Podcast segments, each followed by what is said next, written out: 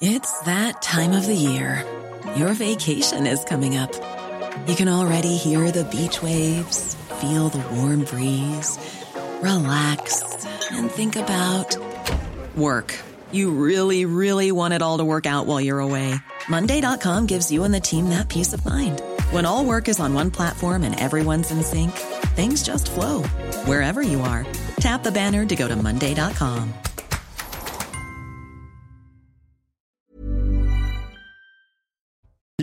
bonjour, soyez les bienvenus. Je suis très heureux de vous retrouver. C'est Midi News Weekend. Nous sommes ensemble jusqu'à 14h très précisément. Je vous présente l'équipe de grands témoins qui m'entoure dans quelques instants. Mais tout de suite, le sommaire de notre première heure.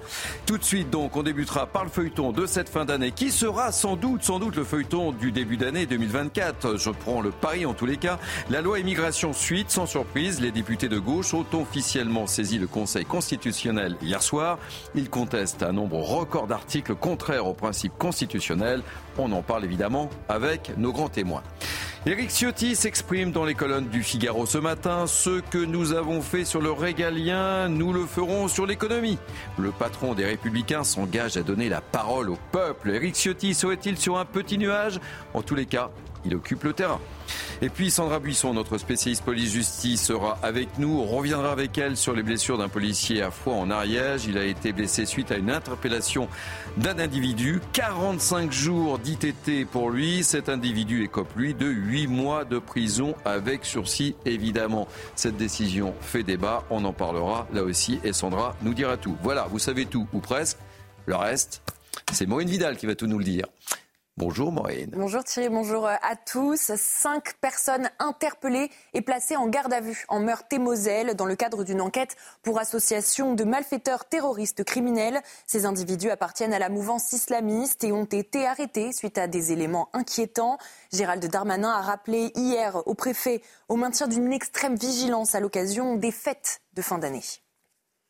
Un rassemblement en soutien à la députée de Seine-Saint-Denis, Oriane Filol, l'élu agressé, a été organisé ce vendredi soir sur le parvis de l'hôtel de ville à l'initiative du maire. Les habitants ont répondu à l'appel. Ils éprouvent de la lassitude face à une violence quotidienne qui gangrène leur ville. Maxime Leguet. Des applaudissements pour un rassemblement chargé en émotions. Deux jours après la violente agression dont a été victime l'élu de Saint-Denis, le maire de la ville, accompagné de Valérie Pécresse, a tenu à lui apporter son soutien.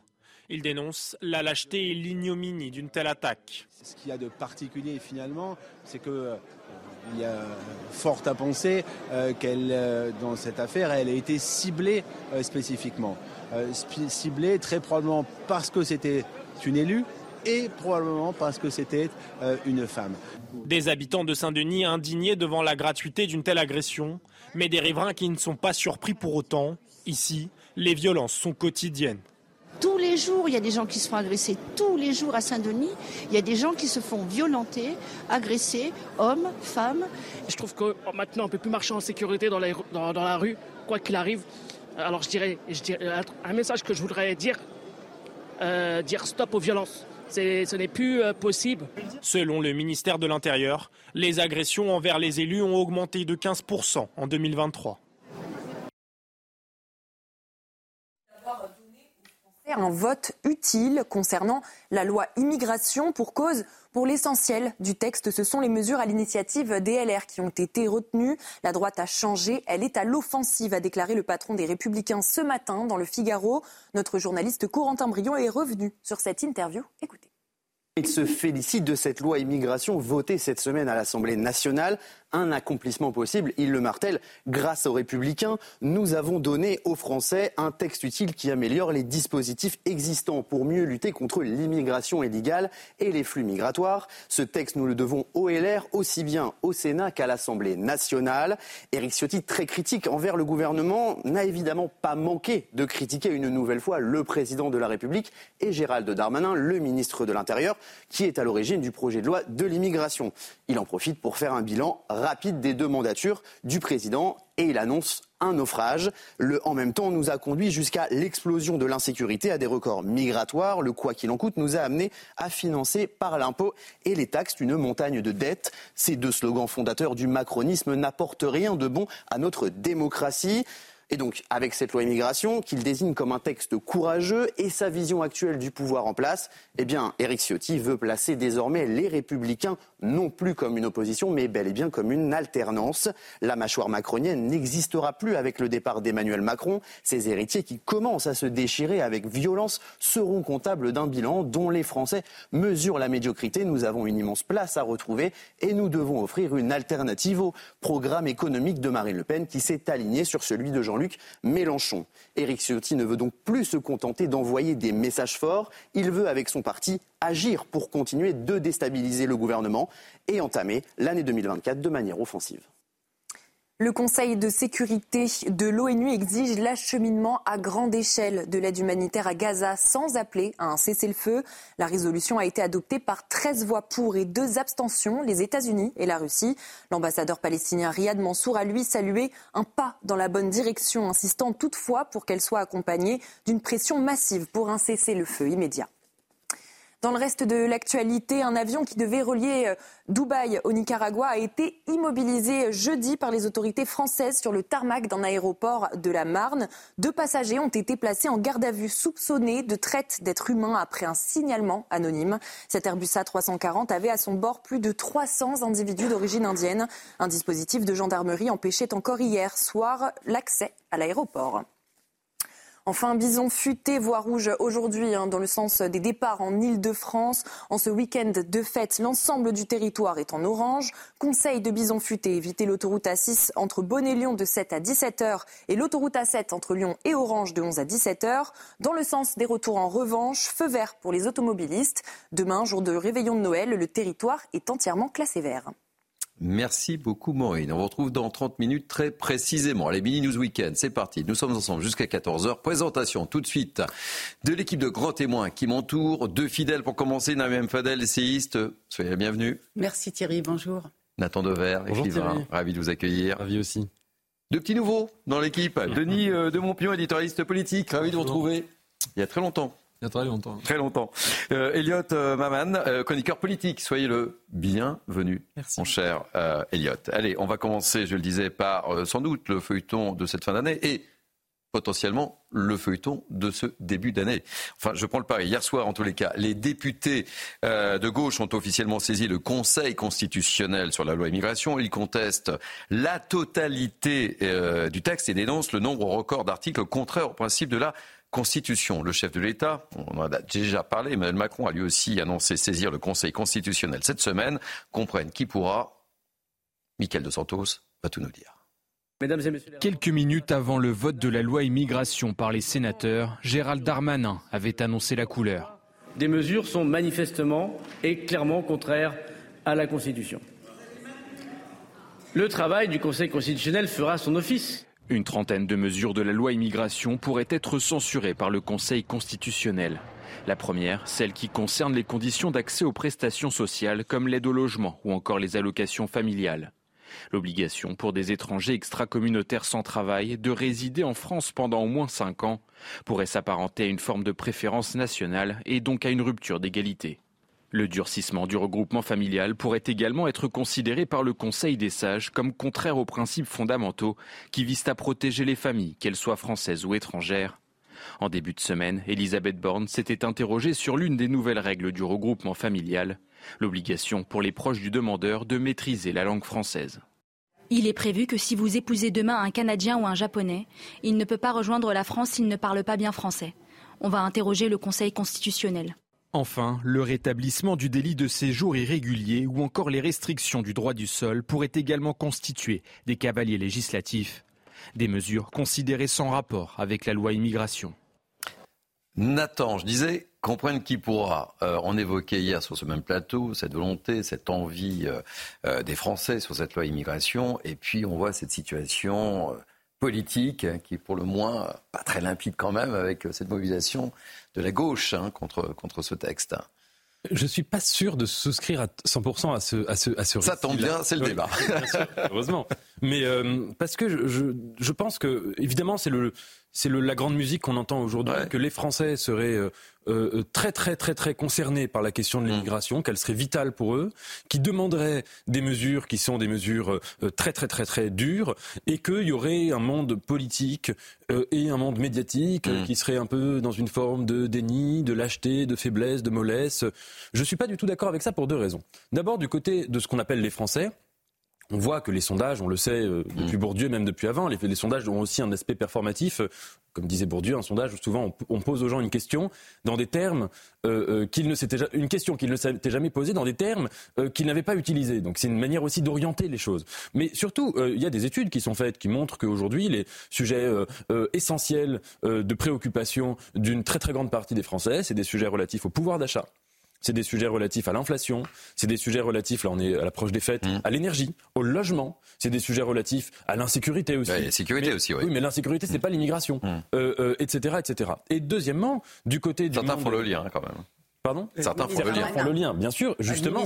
Et, je viens à, la deuxième aspect, c'est que euh, au deuxième aspect, c'est que dans le monde euh, euh, politique, on voit bien au contraire que là, il y a une construction politique de dire que la nécessité, c'est absolument obligatoirement d'être dans l'urgence de faire des lois sur l'immigration, de les faire en reprenant un certain nombre d'idées qui, de facto, viennent, ont été posées pour la première fois dans le débat public par le Front National, même pas le Rassemblement National, mm. le Front National historique, et qui en effet, manifestement, euh, rentre en tension avec un certain nombre de principes constitutionnels élémentaires. Une démocratie, c'est absolument pas, c'est évidemment le fait de le pouvoir du peuple, littéralement, mais c'est absolument pas, si vous voulez, le côté télé-réalité de prendre des sondages et de faire des lois automatiquement qui correspondraient aux sondages. Une démocratie, c'est les corps intermédiaires, c'est l'état de droit, c'est euh, une institution qui doit être gardienne d'un certain nombre de principes et qui est le Conseil constitutionnel. C'est ça une démocratie. Et c'est absolument pas, sinon, euh, c'est une forme de populisme et c'est absolument pas la, même, la même logique. Allez, Naïma Fadel, vous partagez l'avis de, de Nathan ou pas?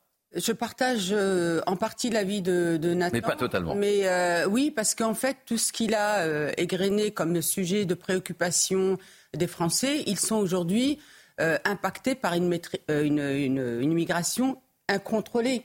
Quand vous parlez de, du pouvoir d'achat, quand vous parlez notamment aussi du logement, logement aujourd'hui, l'arrivée massive de, personnes qui viennent soit dans le cadre de, la demande d'asile ou de, la clandestinité. Euh, il y a, euh, enfin, ça a été euh, les circulaires qui ont été aussi signés par la France.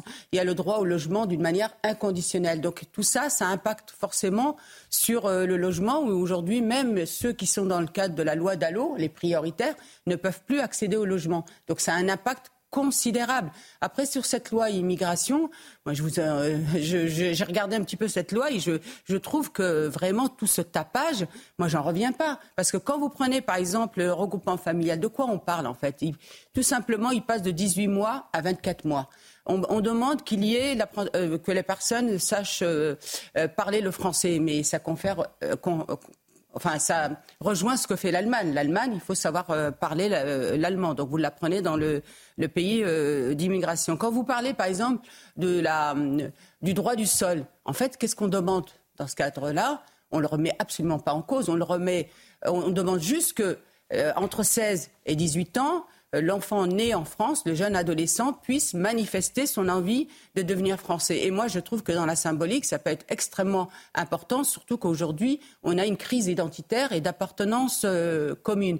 La déchéance de la nationalité, de quoi on parle? Ça ne concerne que les personnes qui ont commis un crime contre des policiers. Excusez-moi, c'est quand même la moindre des choses. Et concernant les étudiants, alors moi j'étais beaucoup plus euh, nuancée sur les étudiants parce que je trouvais qu'on en faisait aussi un pataquès pas possible, alors qu'il est très bien dans le soft power le fait d'accueillir des étudiants et à nous de bien euh, vérifier si effectivement ils, sont, ils font des études euh, ou pas. Mais là, de quoi elle, a parlé Madame Borne Elle a dit qu'elle allait revoir et que cette fameuse caution, ça serait juste. Non mais écoutez-moi, mmh. c'est quand même incroyable entre 10 et 20 euros. Et euh, je voudrais juste donner comme comparaison, parce que souvent. Est-ce que je vous la parole à, Denis et à Elliot très rapidement. Souvent, on se compare avec euh, l'Allemagne. L'Allemagne, c'est environ 36, 360 000 étudiants qui sont accueillis. C'est 11 000 euros de caution. Donc on voit bien qu'on est dans un échelon beaucoup plus important. Et d'ailleurs, d'autres pays européens, je voudrais juste rappeler, pas de droit du sol, pas de bourse, aucune aide pour les étudiants notamment. Denis de Montpion, euh, même si on n'est pas tout à fait d'accord sur l'analyse avec euh, Nathan Dever, mais c'est le principe même du, débat, euh, il y a un vrai décalage entre effectivement ce que veulent les Français et, puis, puis ce qu'on observe. Ben Vous êtes d'accord ou pas d'accord avec ça Je ne pense pas en effet que le pouvoir d'achat soit l'unique préoccupation des Français. C'est vrai, c'est ce qu'on nous ressort tout le temps. C'est le euh, thème d'ailleurs qu'avait mis dans la campagne Marine Le Pen, c'est comme ça qu'elle a euh, elle s'est retrouvée avec 89 députés à l'Assemblée euh, avec un scrutin majoritaire à deux tours. et donc, il y a quand même sous-jacent. Mmh. Alors, on peut dire c'est son fonds de commerce ou pas, mais c'est les questions d'immigration. D'ailleurs, on ne peut pas nier que ces dernières années, il y a eu un afflux considérable de migrants, que ce soit en Italie, en Espagne, mhm. des pays comme la Suède, comme le Danemark, qui sont très loin de nous géographiquement, euh, ont pris des mesures drastiques pour réduire euh, cette immigration euh, qui n'est plus contrôlée. D'ailleurs, le président de la République lui-même le dit, et l'a dit euh, encore après euh, l'adoption de cette loi, c'est que il faut que ça se discute au niveau européen. Mais l'Allemagne n'a pas attendu ça, puisqu'il y a à peu près un mois, elle a décidé de rétablir les contrôles à ses frontières, sans même demander à Bruxelles si Bruxelles était d'accord ou pas. Donc, je crois qu'on ne peut pas nier. Alors peut-être que il y a des endroits où on vit de manière un peu protégée de ces flux migratoires. Mais vous avez des villages euh, en province mhm. qui sont tout d'un coup, euh, euh, ils se voient. ils voient, vous avez vu le. Ah ben, on, a, on, a, eu des exemples. Il y a, eu, Saint-Brévin, il y a eu, il y a eu d'autres exemples évidemment, et, et, ça, et, la cohabitation se passe mal, hein, ça évidemment. pose d'un réel problème.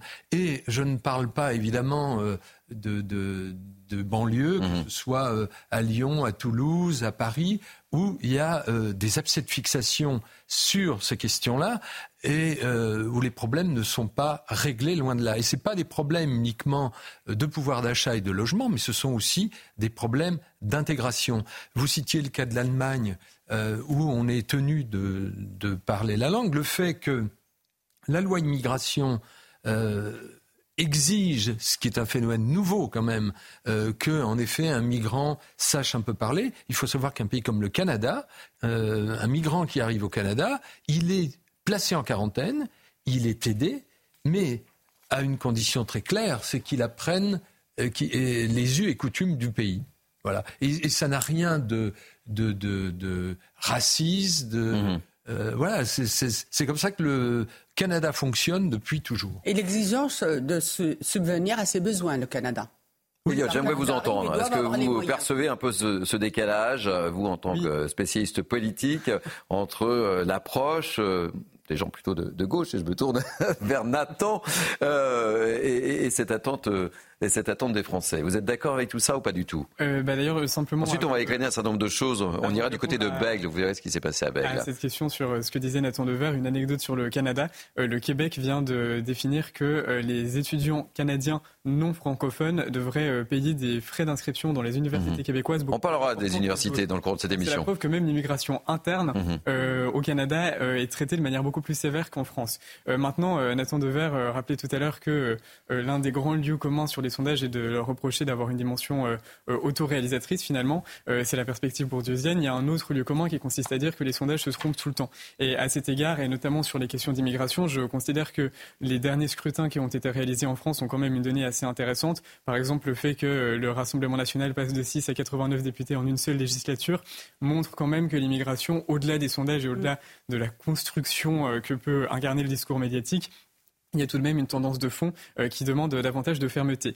Euh, je crois que de manière générale, euh, ce qui se passe autour de ce projet de loi immigration met en exergue les lacunes administratives et législatives du, cadre politique français. D'abord par rapport à ce que vous veniez de rappeler sur l'Allemagne qui a en effet rétabli le mois dernier des contrôles à ses frontières. je pense que l'un des problèmes est que la France considère que les traités internationaux doivent nécessairement se superposer à la loi nationale. L'Allemagne a une position un peu plus tempérée cet égard, peut-être faudrait-il l'interroger.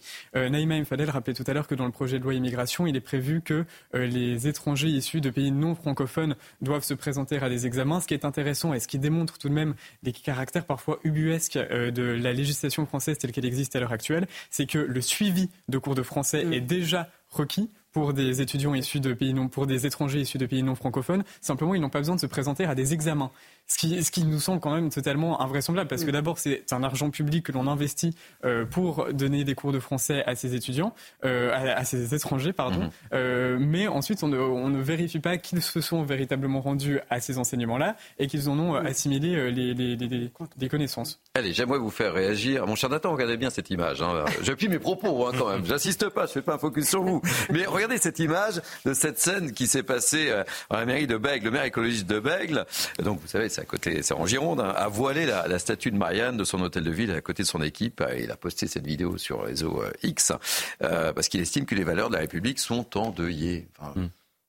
Oui, alors déjà, euh, oui. juste sur les, sur les sondages. Il y a des symboles quand même. Chose, On met le que... voile sur, euh, sur la statue de Marianne. Oui, euh, juste, je peux juste revenir juste une, une, petite phrase sur les sondages. Il faut ouais. reconnaître dans un débat, euh, c'est tort. Je me suis peut-être mal exprimé ou de manière simpliste. Alors, moi qui je veux compris. pas, non, non, non, mais c'est sans doute moi. Je veux pas dire que les sondages sont faux ou que ce qu'ils ah, disent est faux. C'est pas ce que je veux dire. De... Mais, mais j'aimerais prendre un exemple pour, pour, pour, pour, préciser. Pendant le coronavirus, on a vu ce qui s'est passé. Il y a eu des sondages comme ça mmh. qui ont dit les Français ont peur du virus, donc ils réclament ceci, donc ils réclament cela, et c'était après comme une sorte de démangeaison où on se gratte de plus en plus, mmh. et ça n'enlève pas la douleur, c'est exactement ça, une démangeaison. C'était une sorte de démangeaison de sondage, où si on suivait cette logique, on arrivait dans une sorte de spirale liberticide dingue. Et c'est vrai que pendant le coronavirus, une majorité de la population approuvait ces mesures dingues. Mais je pense, c'est en ce sens que euh, mon, je mon argument... qu'il y a eu quand même un confinement, hein Bien sûr. Bah oui, cool, bien sûr. Donc, mais, et à l'époque, il y avait euh, près d'un millier de morts par jour. mais bien sûr. Ce nouveau mais, virus. Mais, mais, donc, il n'y a pas non plus. Le... Oui, oui, on va rester focus sur euh, l'image qui, euh, bien sûr, l'image sur laquelle j'aimerais vous. Je, je nie pas la gravité de la maladie. Voilà. Mais ce que je veux dire, c'est que ma thèse n'est pas de dire que les sondages sont faux. Mais ma thèse n'est pas non plus de dire que les sondages sont uniquement des éléments de diagnostic. Oui, je pense qu'ils participent de, de, d'une. Non, mais sur, sur cette image, il, a, il a raison de faire ça, le, Alors, le maire de, de Bègle bah, Je vais vous dire. Euh, non, mais est-ce qu'il a raison ou pas, Nathan quand on voit un événement comme ça, mmh. il faut se dire qu'est-ce que les historiens pourront en dire dans 100 ans mmh. À supposer que Marine Le Pen. Bien sûr qu'on en parle dans 100 ans. Non, de, de la loi, de la loi immigration. Oui, de la loi, oui. possible que si. À supposer que Marine Le Pen arrive au pouvoir en 2027, mmh. Marine Le Pen ou équivalent.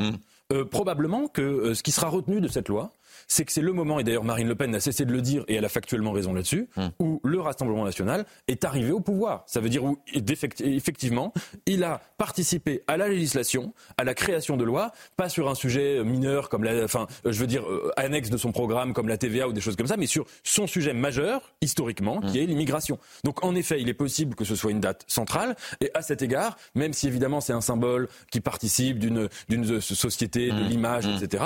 Non, mais vous en pensez quoi très concrètement ça Il a raison ou pas de le faire enfin, euh, bah, bah, Je trouve que ce symbole, il dit quelque chose. Euh, ouais, mais il de, dit quoi en fait? Bah, bah, Il est en train de dire, euh, si vous voulez, qu'en 25 ans, on était, il y a une situation où, bon, moi j'étais, j'étais petit, mais euh, mm. 2002 où c'était le barrage républicain, c'était il y a un certain nombre d'idées où on construit des digues qui ne passeront jamais, mm. nous sommes hermétiques, l'esprit de la République, et qu'il a fallu 20 ans, 25 ans pour que ce barrage euh, non seulement cède, mais que, euh, si vous voulez, ce soit euh, une sorte de, de, de, de, de raz-de-marée inverse. Mm. Donc ça, je pense qu'en effet, ça dit quelque chose, et que cette image, alors bon, on peut discuter l'image en elle-même. Oui, mais, mais c'est voilà. Fort. Oui.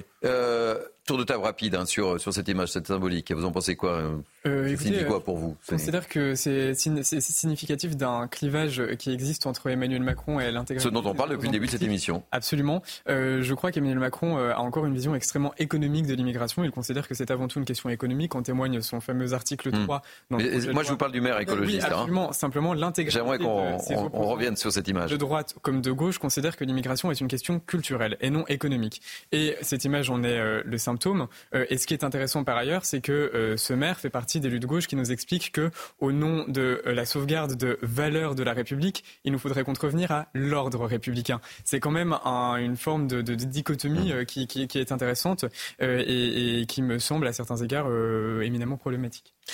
Denis. D'abord, ce maire écologique, c'est lui-même qui a tweeté cette petite scène, donc peut-être était il en mal de notoriété. Euh, donc c'est une occasion de faire parler de lui avant Noël, pourquoi pas. Euh, mais au-delà de ça, euh, il n'a pas, contrairement à des présidents de département, euh, dit qu'il n'appliquerait pas la loi. Mmh.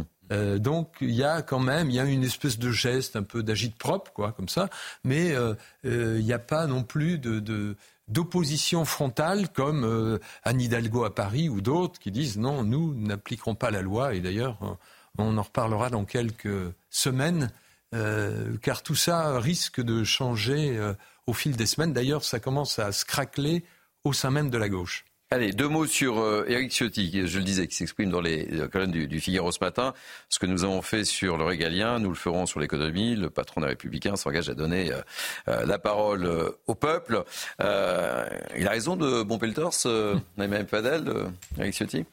Bah, c'est vrai que c'est plutôt les LR, les grands gagnants de cette séquence. Hein. C'est pas du tout pour moi, au contraire de ce que vous dites, euh, Nathan, euh, ce n'est pas absolument pas le Rassemblement national, parce que le Rassemblement national, rappelons-nous qu'il avait voté la motion de, de, de et puis qu'après, euh, bah, il j'allais dire, il a, je pense, un petit peu donné, comment on dit, le baiser, euh, mmh. baiser de la mort, le, de la mort. euh, euh, au gouvernement, tout, tout, simplement, parce que et Darmanin a eu, le ministre Darmanin a eu raison à un moment dans, dans, dans toute une, où il a égrené en fait cette loi. Et il s'est adressé à Marine Le Pen en lui disant, mais vous avez voté, vous allez voter pour la régularisation de 10 000 sans-papiers par an.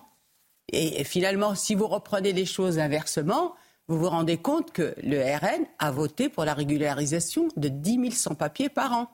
Donc on n'est pas du tout, à mon avis, on s'est un petit peu trop empressé à être dans cette espèce euh, d'hystérisation du débat qui fait qu'en réalité, non. Si vous regardez bien cette loi, hmm. euh, elle n'est pas du tout, normalement, de ce que peuvent, peut attendre l'électorat du, du RN loin de là, d'ailleurs. Denis Montpion. Non, il est, il, est, certain que les Républicains ont leur bastion qui est le Sénat. C'est d'ailleurs là qu'ils ont conçu euh, les grandes lignes de ce projet de loi, enfin qui ont plutôt euh, durci le projet de loi du gouvernement. Mais euh, Eric Ciotti, il fait de la politique. Pourquoi? Parce qu'il sait très bien que, et on le verra aux élections européennes de juin prochain, mm. Quel est... Prochain rendez-vous important, là. Voilà, prochain rendez-vous important. Quel sera son socle au suffrage euh, électoral direct auprès des Français? Parce que euh, depuis les dernières élections, que ce soit les élections présidentielles, législatives, ils n'ont quand même pas fait de miracle. Et donc, c'était là pour. Là, les LR occupent le terrain. Ils ont raison de surfer. ils ont raison de surfer. La main, de, il durcit un projet en disant voilà, on retrouve une droite euh, costaude, solide, musclé, etc. Néanmoins, euh, il est clair que euh, leur durcissement de la loi est d'inspiration du Rassemblement national.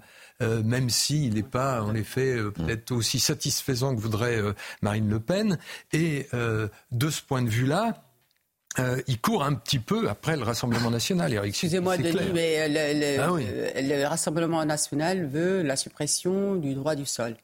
Euh, suppression du droit de sol. Non, mais Marine Le Pen l'a dit, c'est une avancée. Elle n'a pas dit qu'elle se satisfaisait complètement de ce projet. Elle a juste dit que c'était une avancée. C'est l'heure de la première pause.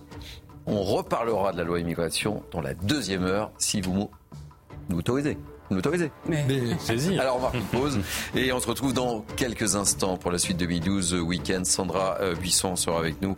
Elle nous parlera euh, d'une agression d'un policier, enfin euh, du côté de Fort en, Ariège. Elle nous racontera tout ça. A tout de suite. Merci beaucoup de nous accueillir chez vous. C'est Mini News Weekend jusqu'à 14h. On fait un point sur l'information avec Maureen Dor. Bonjour. Cinq personnes interpellées et placées en garde à vue hier en Meurthe et Moselle dans le cadre d'une enquête pour association de malfaiteurs terroristes criminels. Ces individus appartiennent à la mouvance islamiste et ont été arrêtés suite à des éléments inquiétants. Gérald Darmanin a appelé hier les préfets au maintien d'une extrême vigilance à l'occasion des fêtes de fin d'année. Les députés de gauche ont officiellement saisi le Conseil constitutionnel pour contester la loi immigration. Ils indiquent un nombre record d'articles contraires à la Constitution. Les élus des quatre groupes de gauche seront auditionnés début janvier pour exposer leurs arguments. Les sages ont un mois pour statuer. Enfin, avec l'afflux de migrants à la frontière entre le Mexique et les États-Unis, le président mexicain a confirmé une réunion bilatérale avec le secrétaire d'État américain Anthony Blinken mercredi. Une réunion qui a pour but de relever les défis en matière de sécurité frontalière. Jeudi, encore deux migrants sont morts noyés à la frontière dans une zone boueuse de la rivière d'où ils essayaient de passer aux États-Unis. Merci beaucoup, ma chère Maureen Vidal. Euh, toujours avec moi depuis 30 minutes, Naïm Fadel, Nathan Dever, Denis de Montpion, Elion Maman et Sandra Puisson, notre spécialiste police-justice qui nous a rejoint. On va revenir vers vous avec cette histoire qui s'est passée à Foix en Ariège. Sandra, un homme a été condamné à 8 mois de prison avec sursis pour s'être rebellé. C'était le 7 décembre alors que des policiers voulaient le contrôler. L'un des agents a eu 45 jours, je dis bien 45 jours d'ITT. Le parquet a fait appel de ce jugement. Sandra, question, comment on a pu en arriver à cette peine? Alors, il faut comprendre ce qui s'est passé euh, le, 7 décembre. Donc, euh, cet homme refuse de se laisser contrôler par un équipage de, trois policiers. Il va d'abord partir en courant et en partant en courant, il bouscule un premier euh, fonctionnaire qui tombe dans un escalier et se casse le bras. C'est lui qui a 45 jours d'ITT. Pour ce fait, eh le prévenu a été jugé cette semaine pour rébellion uniquement. Ensuite, deux autres policiers l'ont rattrapé. Ils ont voulu l'interpeller. L'homme a refusé de se laisser faire. Il s'est rebellé violemment et là, il a occasionné un jour d'ITT à chacun des deux policiers. Et pour ces faits, lors du procès, il était jaugé pour violence volontaire sur personne dépositaire de l'autorité euh, publique. Mais au procès, dans sa décision, le tribunal a requalifié les faits donc euh, de violence sur ces deux policiers, donc les deux qui ont eu un jour euh, d'ITT. Il les a requalifiés en simple rébellion. Le, parquet, pardon, le tribunal a estimé que l'individu s'est débattu effectivement de manière violente, mais qu'il n'avait pas délibérément et volontairement voulu blesser Alors il faut savoir que cet homme n'avait pas d'antécédent judiciaire, donc il a été condamné à huit mois de prison avec sursis. Le parquet lui avait requis huit mois de prison ferme avec maintien en détention et quatre mois de prison avec sursis. La peine n'ayant pas été respectée, le parquet a fait appel à la fois de, de cette peine, mais aussi de la requalification des faits avec laquelle il n'est pas d'accord. Allez, on va accueillir tout de suite, merci beaucoup euh, pour euh, toutes ces précisions, euh, David Léraud, secrétaire zonal Alliance Sud. Bonjour David Léraud, merci d'avoir accepté de participer à Midi The Weekend. Sandra vient de nous raconter cette histoire. Quelle est votre réaction suite à cette décision? 45 jours d'ITT, 8 mois de prison avec sursis. Je suppose que ça vous fait réagir. Bonjour à tous et, vous imaginez bien comment les, policiers de l'Ariège et, et les autres collègues aussi sont écœurés en tout cas par cette euh, décision euh, du magistrat. Je, reviendrai juste sur un fait pour avoir échangé avec mes collègues, notamment un des agents qui était un des trois hein, sur l'intervention. L'individu, en tout cas, est connu, notamment pour des violences sur son ex-compagne. Donc c'est quand même un individu violent, puisqu'il il a frappé son ex-compagne. C'est un individu qui a blessé gravement un policier, 45 jours d'ITT, qui en a blessé deux autres, et je peux vous garantir qu'il a euh, donné des coups de pied. Ça, c'est une certitude. Donc, que, que les faits aient été requalifiés, déjà, pour nous, c'est inadmissible. Et ensuite, euh, bien évidemment, euh, huit mois avec sursis, vous imaginez bien la colère que cela provoque chez mes collègues. cette décision vous est, évidemment totalement insupportable, David Leroux, vu le contexte du moment. Ah, une fois de plus, je, je, tiens à rappeler et des éléments factuels. C'est un individu violent, qui frappe son ex-compagne, qui euh, envoie un de mes collègues à l'hôpital 45 jours d'ITT, triple fracture du bras. Il ne sait pas quand est-ce qu'il retrouvera de l'autonomie, quand est-ce qu'il pourra retravailler. Euh, deux autres collègues ont pris des coups de pied euh, à de multiples reprises. Ils ont également des jours d'ITT. Cet individu est sous le coup d'une OQTF, obligation de quitter le territoire français.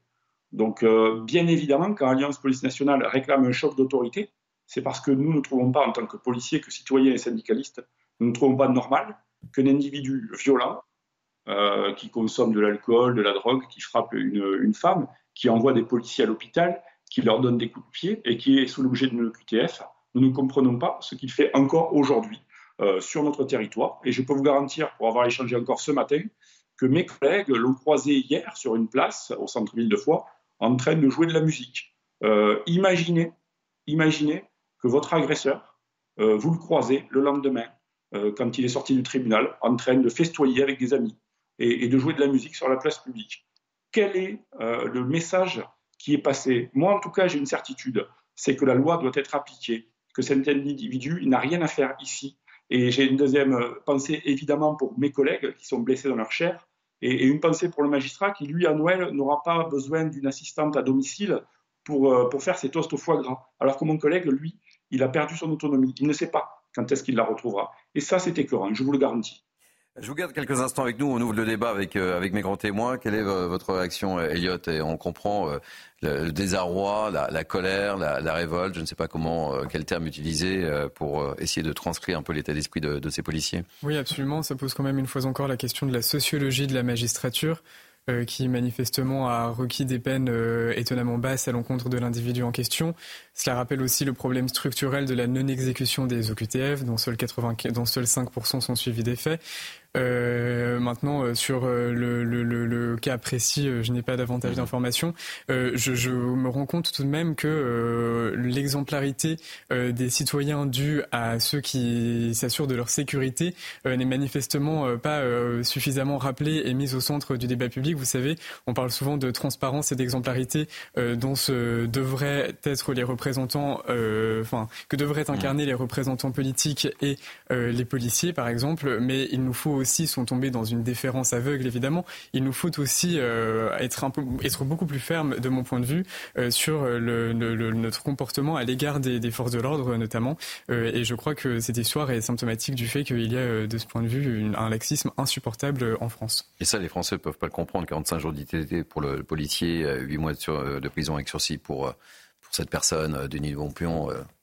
Alors, le votre journaliste a très bien exposé la situation. Euh, ce, ce, policier a été euh, euh, bousculé, il est tombé, il s'est fracturé le bras. Donc, je pense que le magistrat a tenu compte du fait que, effet, c'est la conséquence d'une chute plus qu'un acharnement de la de l'agresseur sur la victime.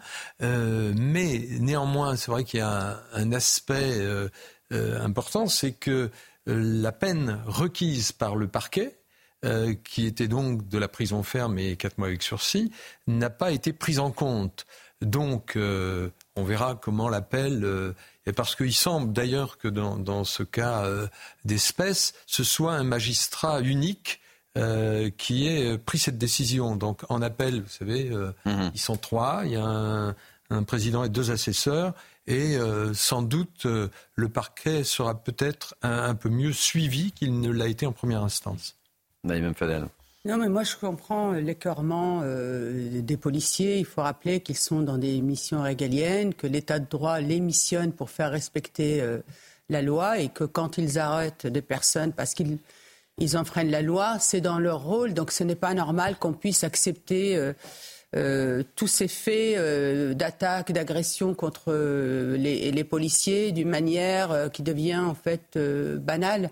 Je voudrais juste rappeler qu'à un moment, il a été étudié une loi, je crois que c'est Naïma Mouchou qui l'avait d'Horizon qui l'avait proposé de peine planchée concernant les policiers, policiers et que ça a été rejeté. À un moment, l'état de droit ne, ne peut souffrir qu'on s'attaque à ses représentants et il est temps peut-être qu'aujourd'hui, on arrête de tergiverser et qu'on décide des peines planchées à la mmh. hauteur euh, de, la situation qu'on connaît le pays, parce que sinon, c'est des messages extrêmement ah forts qui sont donnés à des délinquants, et cette personne notamment est, sous, euh, sous EQTF. Mmh. Donc ça pose aussi la question de, malheureusement, on n'arrive pas à appliquer les EQTF. Nathan Dever, un mot avant de donner le mot de la fin à David Léron. Euh, bah, bah, D'abord, une, une, pensée pour ce, pour ce policier dont dont le monsieur dont j'ai oublié David, le, nom, David oui, mm. euh, disait qu'il allait passer euh, Noël euh, en n'ayant pas son autonomie. et en étant dans une situation médicale particulièrement complexe, je pense qu'il faut rappeler une chose qu'il faut poser, qui est très importante, c'est que quelle que soit la réflexion, même critique qu'on peut avoir sur le fonctionnement, l'organisation de l'institution policière, c'est un métier qui est extrêmement aujourd'hui dangereux qui euh, se fait dans des conditions euh, euh, dégradées, difficiles, que en effet les forces de l'ordre sont républicaines et que très souvent, quand ils sortent le matin pour aller travailler, bah, ils savent pas ce qui peut leur arriver dans la journée, que les menaces sont multiples, que parfois d'ailleurs leurs proches aussi sont, sont menacés et qu'il y a un sujet ici qui est absolument majeur et qu'il faut le traiter de manière républicaine, mais qu'il faut le traiter. Ensuite, sur cette affaire en elle-même, vous avez expliqué toute la complexité de la qualification juridique et en effet, c'est pas la même chose juridique juridiquement qu'il y ait une blessure suite à, suite à une chute ou suite à, des coups qui ont été donnés volontairement. Mais ça pose la question, en effet, cette histoire de un juge ou trois juges. C'est un, critère important parce que les juges, c'est une question qui se pose, qui est aussi vieille que la philosophie politique. Pourquoi les juges sont des êtres humains alors qu'on pourrait tout à fait imaginer, je ne sais pas, par l'intelligence artificielle, que les choses soient Vous savez qu'on termine l'émission à 14h, Nathan, donc ça Non, mais bien sûr. Mais, mais en tout cas, évidemment que les juges sont des êtres humains incarnés qui peuvent avoir des biais subjectifs, psychologiques, idéologiques. Donc, et, cette idée, en effet, centrale de multiplier le nombre de juges dans un certain nombre de, de, de, de moments, euh, posé d'ailleurs dans la loi immigration aussi, c'est une idée qui permet de, limiter les biais personnels, individuels qui existent dans chaque métier et notamment dans la justice comme partout. David Léraud, le, mot de la fin, qu'est-ce que vous avez envie de délivrer comme, comme message après cette nouvelle affaire, cette nouvelle histoire que nous a contée Sandra Buisson?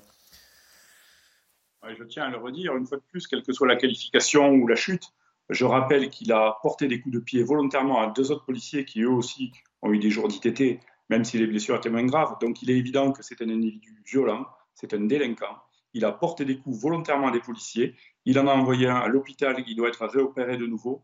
On ne peut pas aujourd'hui blesser des policiers, porter des coups à des policiers, frapper une femme euh, sans aller en prison. On ne peut pas aujourd'hui avoir une OQTF et, euh, et avoir commis l'ensemble de ces délits et euh, passer Noël tranquillement chez soi. Donc moi j'ai une pensée pour tous mes collègues qui vont bosser pendant toutes les fêtes, tous les jours fériés, toutes les nuits, pour que chacun sur, sur notre territoire euh, qu'ils soient français ou non, puissent passer de bonnes fêtes. Ça, c'est leur cœur de métier. Mais ces policiers, ils méritent d'être protégés par la justice et ils méritent reconnaissance de nos gouvernants. Il serait temps que certains se réveillent. Moi, je pense à eux. Merci en tous les cas pour votre témoignage, David Léraud. Je rappelle que vous êtes secrétaire zonal Alliance Sud. Merci beaucoup, merci euh, beaucoup, euh, Sandra. On va évoquer maintenant une nouvelle agression d'élus. Oui, nouvelle agression d'élus. Euh, on s'en est déjà parlé hier sur ce plateau. Ça s'est passé à Saint-Denis. Il s'agit d'une adjointe au maire de la ville. Et hier soir, oui, hier soir, une manifestation de soutien a été organisée sur le parvis de l'hôtel de ville. Témoignage recueilli par Maxime Leguet et Bomba Gay. Et on en parle juste après avec nos grands témoins, évidemment. Des applaudissements pour un rassemblement chargé en émotions. Deux jours après la violente agression dont a été victime l'élu de Saint-Denis, le maire de la ville, accompagné de Valérie Pécresse, a tenu à lui apporter son soutien. Il dénonce la lâcheté et l'ignominie d'une telle attaque. Ce qu'il y a de particulier finalement, c'est qu'il euh, y a fort à penser euh, qu'elle, euh, dans cette affaire, elle a été ciblée spécifiquement. ciblée très probablement parce que c'était une élue, et probablement parce que c'était euh, une femme. Des habitants de Saint-Denis indignés devant la gratuité d'une telle agression, mais des riverains qui ne sont pas surpris pour autant. Ici, les violences sont quotidiennes. Tous les jours, il y a des gens qui se font agresser. Tous les jours à Saint-Denis, il y a des gens qui se font violenter, agresser, hommes, femmes. Je trouve que oh, maintenant, on ne peut plus marcher en sécurité dans, la rue, quoi qu'il arrive. Alors je dirais, je dirais, un message que je voudrais dire, euh, dire stop aux violences ce n'est plus euh, possible. Selon le ministère de l'Intérieur, les agressions envers les élus ont augmenté de 15% en 2023. Qu'est-ce que ça vous inspire, Denis Montpion Les agressions d'élus, évidemment, c'est pas la première fois qu'on en parle sur ce plateau. Et, là, visiblement, c'est quand même assez lié à, sa fonction euh, d'élu. Hein. Ben, le maire lui-même dit très probablement. Donc, euh, il n'y a pas de certitude. L'enquête le dira peut-être parce que cette femme sortait en effet de la mairie, de son bureau. Elle a été euh, suivie dans une euh, voie euh, où il y avait peu de passants, il n'y en avait pas d'ailleurs, je crois, si mes informations sont bonnes. Et alors, est-ce qu'ils l'ont agressée parce que c'était une femme seule, parce qu'elle était élue? Est-ce que les agresseurs la connaissaient? Pour le moment, il y a beaucoup plus de questions que de réponses. Mais en effet, Monsieur Hanotin, le maire, a évidemment euh, saisit la balle au bon parce que euh, c'est jamais agréable d'avoir son adjointe euh, qui se retrouve agressée après les heures de, bureau. Et, donc, il y a un côté un peu légitime. Mais de là à dire que c'est mhm. obligatoirement Euh, on n'est pas dans le cas de, du maire de Saint-Brévin. Il y a deux, un ou deux maires qui avaient été, euh, euh, il y en avait qui avait été chargé avec une voiture bélier. On n'est pas du tout dans ce cas de figure. Là, ça, non, mais ça a l'air c'est la petite musique euh, euh, classique de. de c'est cette petite musique et ça a été l'un des thèmes du congrès des, des maires de France. Hein. C'est il y a de moins en moins de, de gens qui veulent être élus ou, ou, maires. Il y a une véritable désaffection et on comprend aisément puisque évidemment ça devient très compliqué. Naïm Fadel, Nathan Dever. Oui, c'est une réalité, hein, effectivement. Et c'est une vraie réalité. Euh, c'est une réalité. Il y a de plus en plus d'agressions euh, de mères, de familles, de leurs familles aussi. Euh, mais là, effectivement, moi, je rejoins ce qu'a dit Denis. On, on, ne sait pas très bien. C'est vrai qu'il n'y a pas eu de, de vol. Hein. Elle n'a pas été. Donc, elle a juste été. Enfin, juste façon de parler, mais mmh. elle a été agressée, donc frappée. Mais il n'y a pas eu de, de vol. Alors, est-ce qu'elle a pris une décision? Et malheureusement, certains ça ne leur a pas euh, trop plu. En tout cas, il faut condamner ces agressions. Et c'est la difficulté d'être élu, c'est ça Et c'est la difficulté effectivement d'être élu aujourd'hui. Et on sait que justement toutes ces agressions qu'on connaît depuis de, de, nombreuses années font qu'il y a beaucoup plus, beaucoup moins de, de, de personnes qui ont envie de s'engager bah, et beaucoup s'engager dans de telles circonstances, et beaucoup évidemment, de maires et hein. d'adjoints qui ont démissionné justement suite à des pressions et à, et à, des menaces. Donc effectivement, c'est une réalité euh, et il faut s'en inquiéter. Elliot oui, cela met en exergue la difficulté d'être élu, cela met aussi en exergue la difficulté d'être une femme seule euh, dans des rues sombres de certains lieux français. Euh, vous savez, dans L'Empire du bien, l'essayiste Philippe Muret di euh, différenciait deux types de consensus. Il disait qu'il y avait le consensus mou et le consensus dur. Mmh. Les consensus mous sont essentiellement d'ordre rhétorique. Euh, les remettre en question euh, nous donne l'impression euh, de s'opposer à la coexistence de tous les humains euh, paisiblement sur Terre. Mm. Euh, et ce que l'on a appelé l'islamo-gauchisme, par exemple, qui est particulièrement prégnant en Seine-Saint-Denis, a pu constituer pendant longtemps un consensus mou. Aujourd'hui, on remarque que dans certains lieux français, dans certains quartiers, comme on le dit pudiquement, une forme de consensus dur peut commencer à s'exprimer, c'est-à-dire un consensus qui nous expose à la violence physique dès lors qu'on le contredit. Euh, alors c'est vrai qu'on n'a pas beaucoup d'informations ni sur l'auteur, ni sur ses motivations, etc. Euh, simplement le fait. Non, mais l'important, c'est effectivement, c'est encore je le disais, une agression d'élus, et c'est vrai qu'on on en parle souvent sur, ce, sur, ces plateaux. C'est quand même élus et femmes de, de surcroît. Qu'il nous faut, euh, qu'il nous faut comprendre euh, et qu'il nous faut appréhender. C'est-à-dire que si, si c'est un, un, une agression crapuleuse, ou une agression mmh. effectivement contre l'élu. Donc, Absolument. Euh, Mais comme vous le rappelez, il n'a pas été volé. Euh, elle, enfin, voilà. de voir. J'aime bien parce que Nathan Dever, il a levé le doigt. Ouais, oui, il a pris le pli. Hein. Il a vu que d'habitude, Kevin Bossuet lève la main. Donc ah, là... ah, oui, il lève le doigt, ah, Kevin Bossuet, quand il est sur ce plateau. J'ose pas prendre. non, je trouve ça très élégant en tous les cas. Il faut oser. Mais euh, oui, vous avez raison, on ne peut pas pour l'instant avoir de conclusion définitive. Non, c'est difficile, mais je voulais qu'on aborde ce thème parce que c'est encore une agression d'élu. Mais bien sûr. Et puis, si on parle, si on estime par exemple que les menaces de mort ou que les insultes à dominem sont des agressions, euh, même si c'est pas physique, euh, euh, les élus se font agresser en fait tous les jours, eh oui. toutes les minutes, mmh. toutes les pour n'importe quelle raison d'ailleurs, absolument en permanence sur les sur les réseaux sociaux. Il y a, il y a vous parlez de cette cette situation en effet qui change, mmh. où le métier de la politique n'attire plus. Régis Debray l'avait vu déjà il y a 20 ans, où il disait ce métier-là euh, est en train d'être en dévaluation absolue par rapport euh, notamment à la sphère économique. Régis Debray faisait cette comparaison euh, et disait euh, quand on prend l'avion, euh, dans le temps, à l'époque du général de Gaulle, quand je prenais l'avion, c'était les élus qui étaient devant, et maintenant on voit bien que, les, que ce sont les, les, les patrons. Bon, c'est anecdotique, mais, mais surtout, une des raisons centrales, c'est qu'en effet, le métier d'élu expose à des choses aujourd'hui auxquelles ça ne devrait absolument pas exposer. Mm. Les insultes euh, en permanence, mm. c'est quand même quelque chose qui relève d'une sorte de pression psychologique, les insultes sur les proches.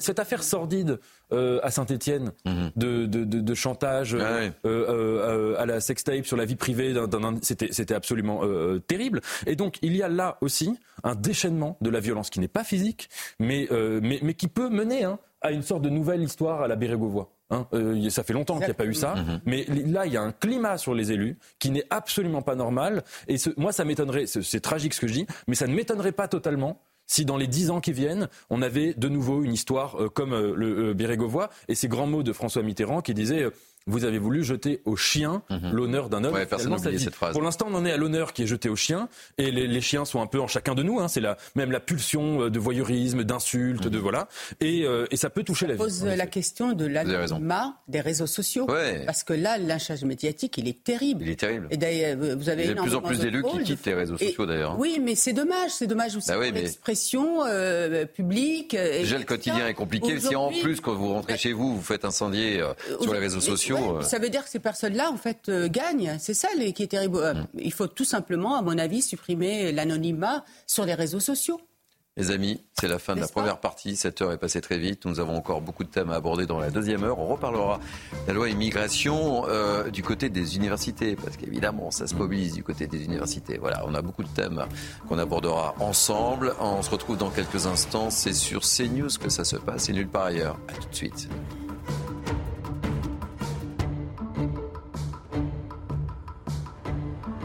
Il est quasiment 13h. Rebonjour. Merci de nous accueillir. C'est News Weekend, partie 2. Je vous représente l'équipe de grands témoins qui m'entoure dans quelques instants. Mais tout de suite, le sommaire de notre Deuxième heure, on reparlera dans cette partie 2 de la loi immigration. C'est le sujet numéro un du moment. Elle crée certaines, oui, elle crée certaines tensions dans l'éducation et notamment dans les universités. On vous en parle on vous dit tout, évidemment. On évoquera aussi euh, la délinquance dans les transports en commun d'Île-de-France. Quel est le profil des mises en cause? Réponse dans Mini News Weekend. Enfin, on évoquera la sécurité en cette fin d'année. Gérald Darmanin appelle les préfets à l'extrême vigilance lors des fêtes de fin d'année. Cinq personnes d'ailleurs ont, été interpellées en Meurthe-et-Moselle dans une opération antiterroriste. Voilà en gros le menu de cette deuxième heure. Mais tout de suite, on fait un point sur l'information avec Maureen Vidal. Rebonjour Maureen. Bonjour Thierry, bonjour à tous. Les députés de gauche ont saisi le Conseil constitutionnel pour contester la loi immigration. Ils indiquent un nombre record d'articles contraires à la Constitution. Les élus des quatre groupes de gauche seront auditionnés début janvier pour exposer leurs arguments. Les sages ont un mois pour statuer. Le département de l'Ain a souhaité suspendre l'accueil de mineurs non accompagnés sur son territoire. La justice a rejeté sa décision. Pourtant, le département croule sous le flux migratoire. Reportage de Godéric Bay. Les centres d'accueil de l'Ain sont surchargés. Le département dit ne plus avoir la capacité d'héberger les mineurs étrangers non accompagnés. Parmi les 377 places disponibles, 150 ont été ouvertes uniquement cette année. Mais ce n'est pas suffisant. Le nombre d'arrivées de mineurs étrangers non accompagnés a presque doublé par rapport à 2022. Fin novembre, le conseil départemental avait décidé de suspendre l'accueil de nouveaux arrivants pendant au moins trois mois. L'objectif principal de cette décision, c'était de lancer un signal d'alarme et d'alerte sur la rupture de nos dispositifs et sur notre incapacité à un moment à faire face à l'ensemble des, euh, des flux qui se présentent à nous. Malgré tous les efforts, nous n'arrivons plus à accueillir dignement ces jeunes, d'où la nécessité à un moment de dire stop.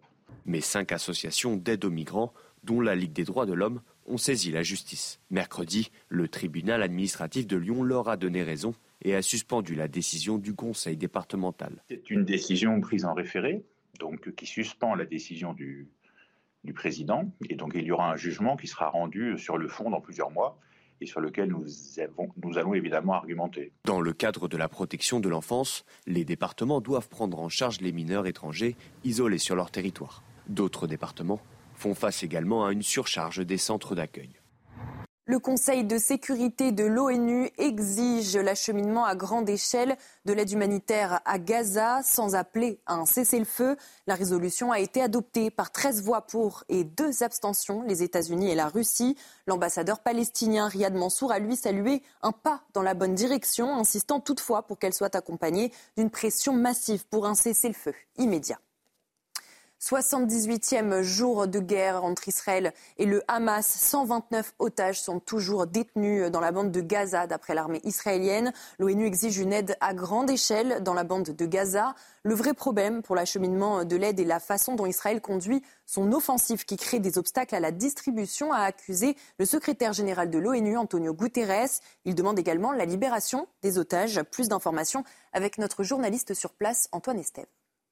Alors il faut savoir que le chef de l'ONU a vu cette vidéo de 47 minutes, celle des attentats du 7 octobre dernier, en projection privée à New York et d'après plusieurs sources diplomatiques, elle aurait pu influencer ses décisions. Antonio Guterres demande donc maintenant la libération immédiate des otages israéliens détenus dans la bande de Gaza. Dans son message sur le réseau X, il insiste même et explique que ces libérations doivent être inconditionnelles. Mais il y a aussi la situation humanitaire catastrophique à Gaza concernant la population civile. D'après le programme alimentaire mondial, 93% de la population gazaoui est aujourd'hui dans l'urgence alimentaire la plus forte. C'est peut-être le fait le plus grave qui aurait déclenché cette initiative de l'ONU. De son côté, le mouvement terroriste du Hamas répond qu'il n'y aura aucune négociation possible sans un cessez-le-feu et l'armée israélienne campe sur ses positions. Les autorités militaires évoquent toujours l'impossibilité d'arrêter cette guerre tant que le Hamas ne sera pas définitivement éliminé.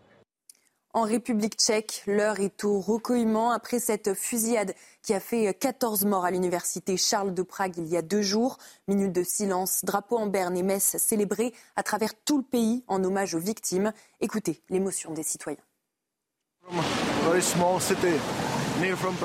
venons d'une très petite ville près de Prague, de Louni, et l'un de nos voisins est mort ici. C'est très triste. Pardon. C'est une tragédie qui touche tout le monde et nous prions pour toutes les victimes. Je suis vraiment triste pour ces personnes innocentes qui sont mortes ici. Ça n'était pas de leur faute. Enfin, cette exposition qui vient d'ouvrir ses portes à Paris, celle du mythique Johnny Hallyday. Le site de 3000 mètres carrés en forme de guitare contient de multiples pièces reconstituées et de nombreux objets ayant appartenu à l'artiste. Immersion dans l'univers du taulier avec Augustin Donadieu. 25 guitares, 50 costumes et même une reconstitution du bureau de Johnny Hallyday, venu tout droit de sa villa de Marne-à-Coquette. Des pièces inédites dans un espace immersif où les spectateurs sont plongés dans la vie intime du taulier dès son enfance parisienne et notamment dans sa chambre d'adolescent. Ce qu'il faut retirer de, cette exposition, c'est qu'on permet aux gens de rentrer dans l'intimité de Johnny. Des choses qu'ils n'ont jamais vues, qu'ils n'ont jamais vues de lui. Euh, rentrer dans son bureau, rentrer dans sa salle de cinéma, Passé la nostalgie, l'exposition promène les spectateurs au cœur d'un itinéraire divisé en 12 thèmes, du cinéma à sa passion pour les États-Unis, en passant par l'amour et la solitude. Cette exposition s'adresse aux fans et aussi aux gens qui ont, ont, entendu Johnny, le connaissent à peine, mais vont découvrir mille facettes qu'ils ignorent. Clou du spectacle, ses entrées en scène légendaires et ses images de show inégalables. Il fallait bien ça pour le taulier. L'exposition événement doit durer six mois. Des dizaines de milliers de visiteurs sont attendus. Preuve que la Johnny Mania n'a pas pris une ride. Merci beaucoup, Maureen. On se retrouve dans 30 minutes, c'est bien ça? Tout à fait. Allez, merci beaucoup. On vous retrouve euh, dans quelques instants, évidemment, mais tout de suite. La deuxième heure de Midi The Weekend avec mon équipe de grands témoins, Naïmaim Fadel, qui ira sans doute voir cette exposition de Johnny Hallyday, j'en suis persuadé, Nathan Dever, écrivain, Denis de Montpion, éditorialiste politique, et Elliot Maman, chroniqueur politique. Soyez bienvenus pour cette deuxième heure. Allez, on va reparler, si vous le voulez bien, de cette loi immigration. Euh, cette loi immigration qui crispe un petit peu le monde de l'éducation euh, nationale, c'est moins que l'on puisse dire, euh, notamment des universités qui ont affiché des pancartes et un lycée parisien qui a même été bloqué par les étudiants. On voit tout ça avec Mathilde Ibanez, Bamba Gay et Maxime Leguet et on ouvre le débat juste après. L'enseignement supérieur vend debout contre la loi immigration. Les dirigeants des plus grandes universités françaises ont tenu à exprimer leurs préoccupations dans une tribune publiée par le Parisien. Cette mesure va à l'encontre des principes d'égalité républicaine et de mobilité étudiante internationale.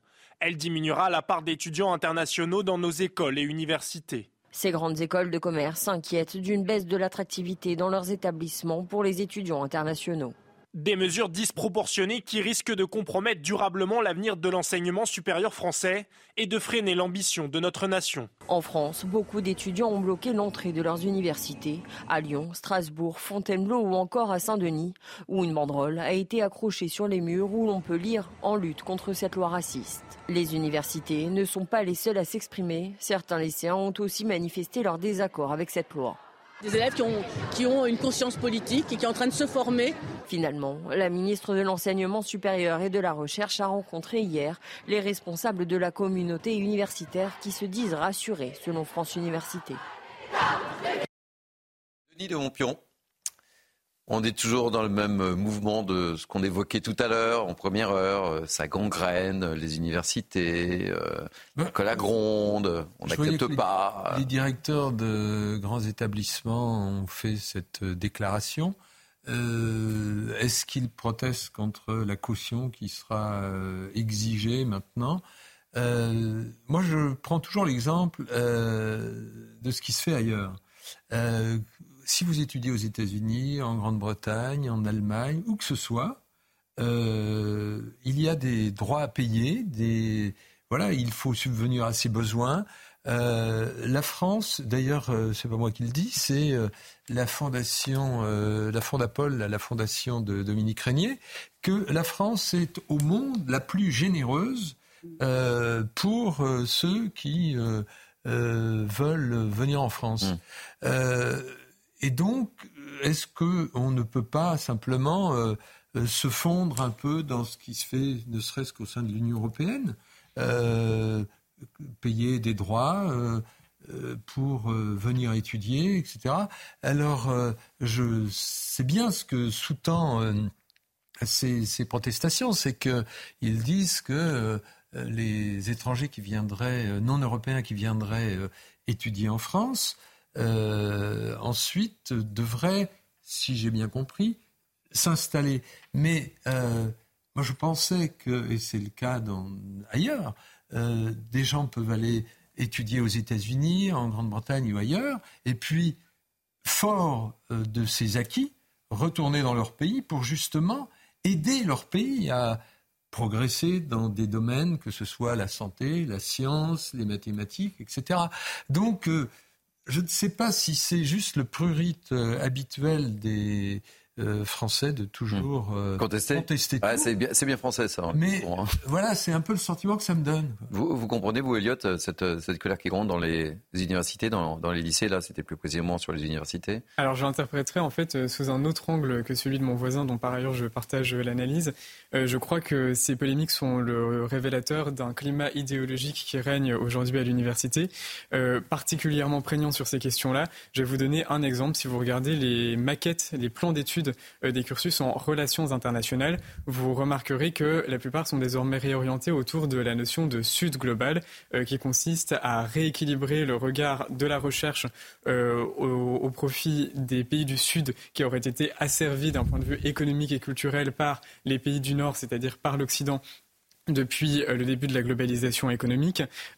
C'est un concept éminemment idéologique en réalité qui est tout à fait intéressant, qui néanmoins aujourd'hui euh, se cache derrière de, de fausses définitions scientifiques mmh. euh, pour permettre précisément de, de, d'importer directement l'idéologie dans la recherche. Je crois donc que euh, les, les, les, universités, pour réemployer le terme que vous avez utilisé à l'instant, sont gangrénées par ce climat idéologique-là et que ça se matérialise particulièrement sur les questions d'immigration. On remarque par ailleurs que d'un point de vue sociologique, les universités sont un microcosme. On voit mmh. bien que les professeurs euh, se saluent du fait que leurs étudiants ou leurs élèves, euh, dans le cas de la professeure qui a été interrogée dans le sujet que vous venez de diffuser, euh, sont d'accord avec eux qu'une conscience politique se forme. Ouais, ouais, enfin, ce n'est pas une conscience politique, c'est précisément le fruit d'un travail idéologique que les universités ont aidé à construire.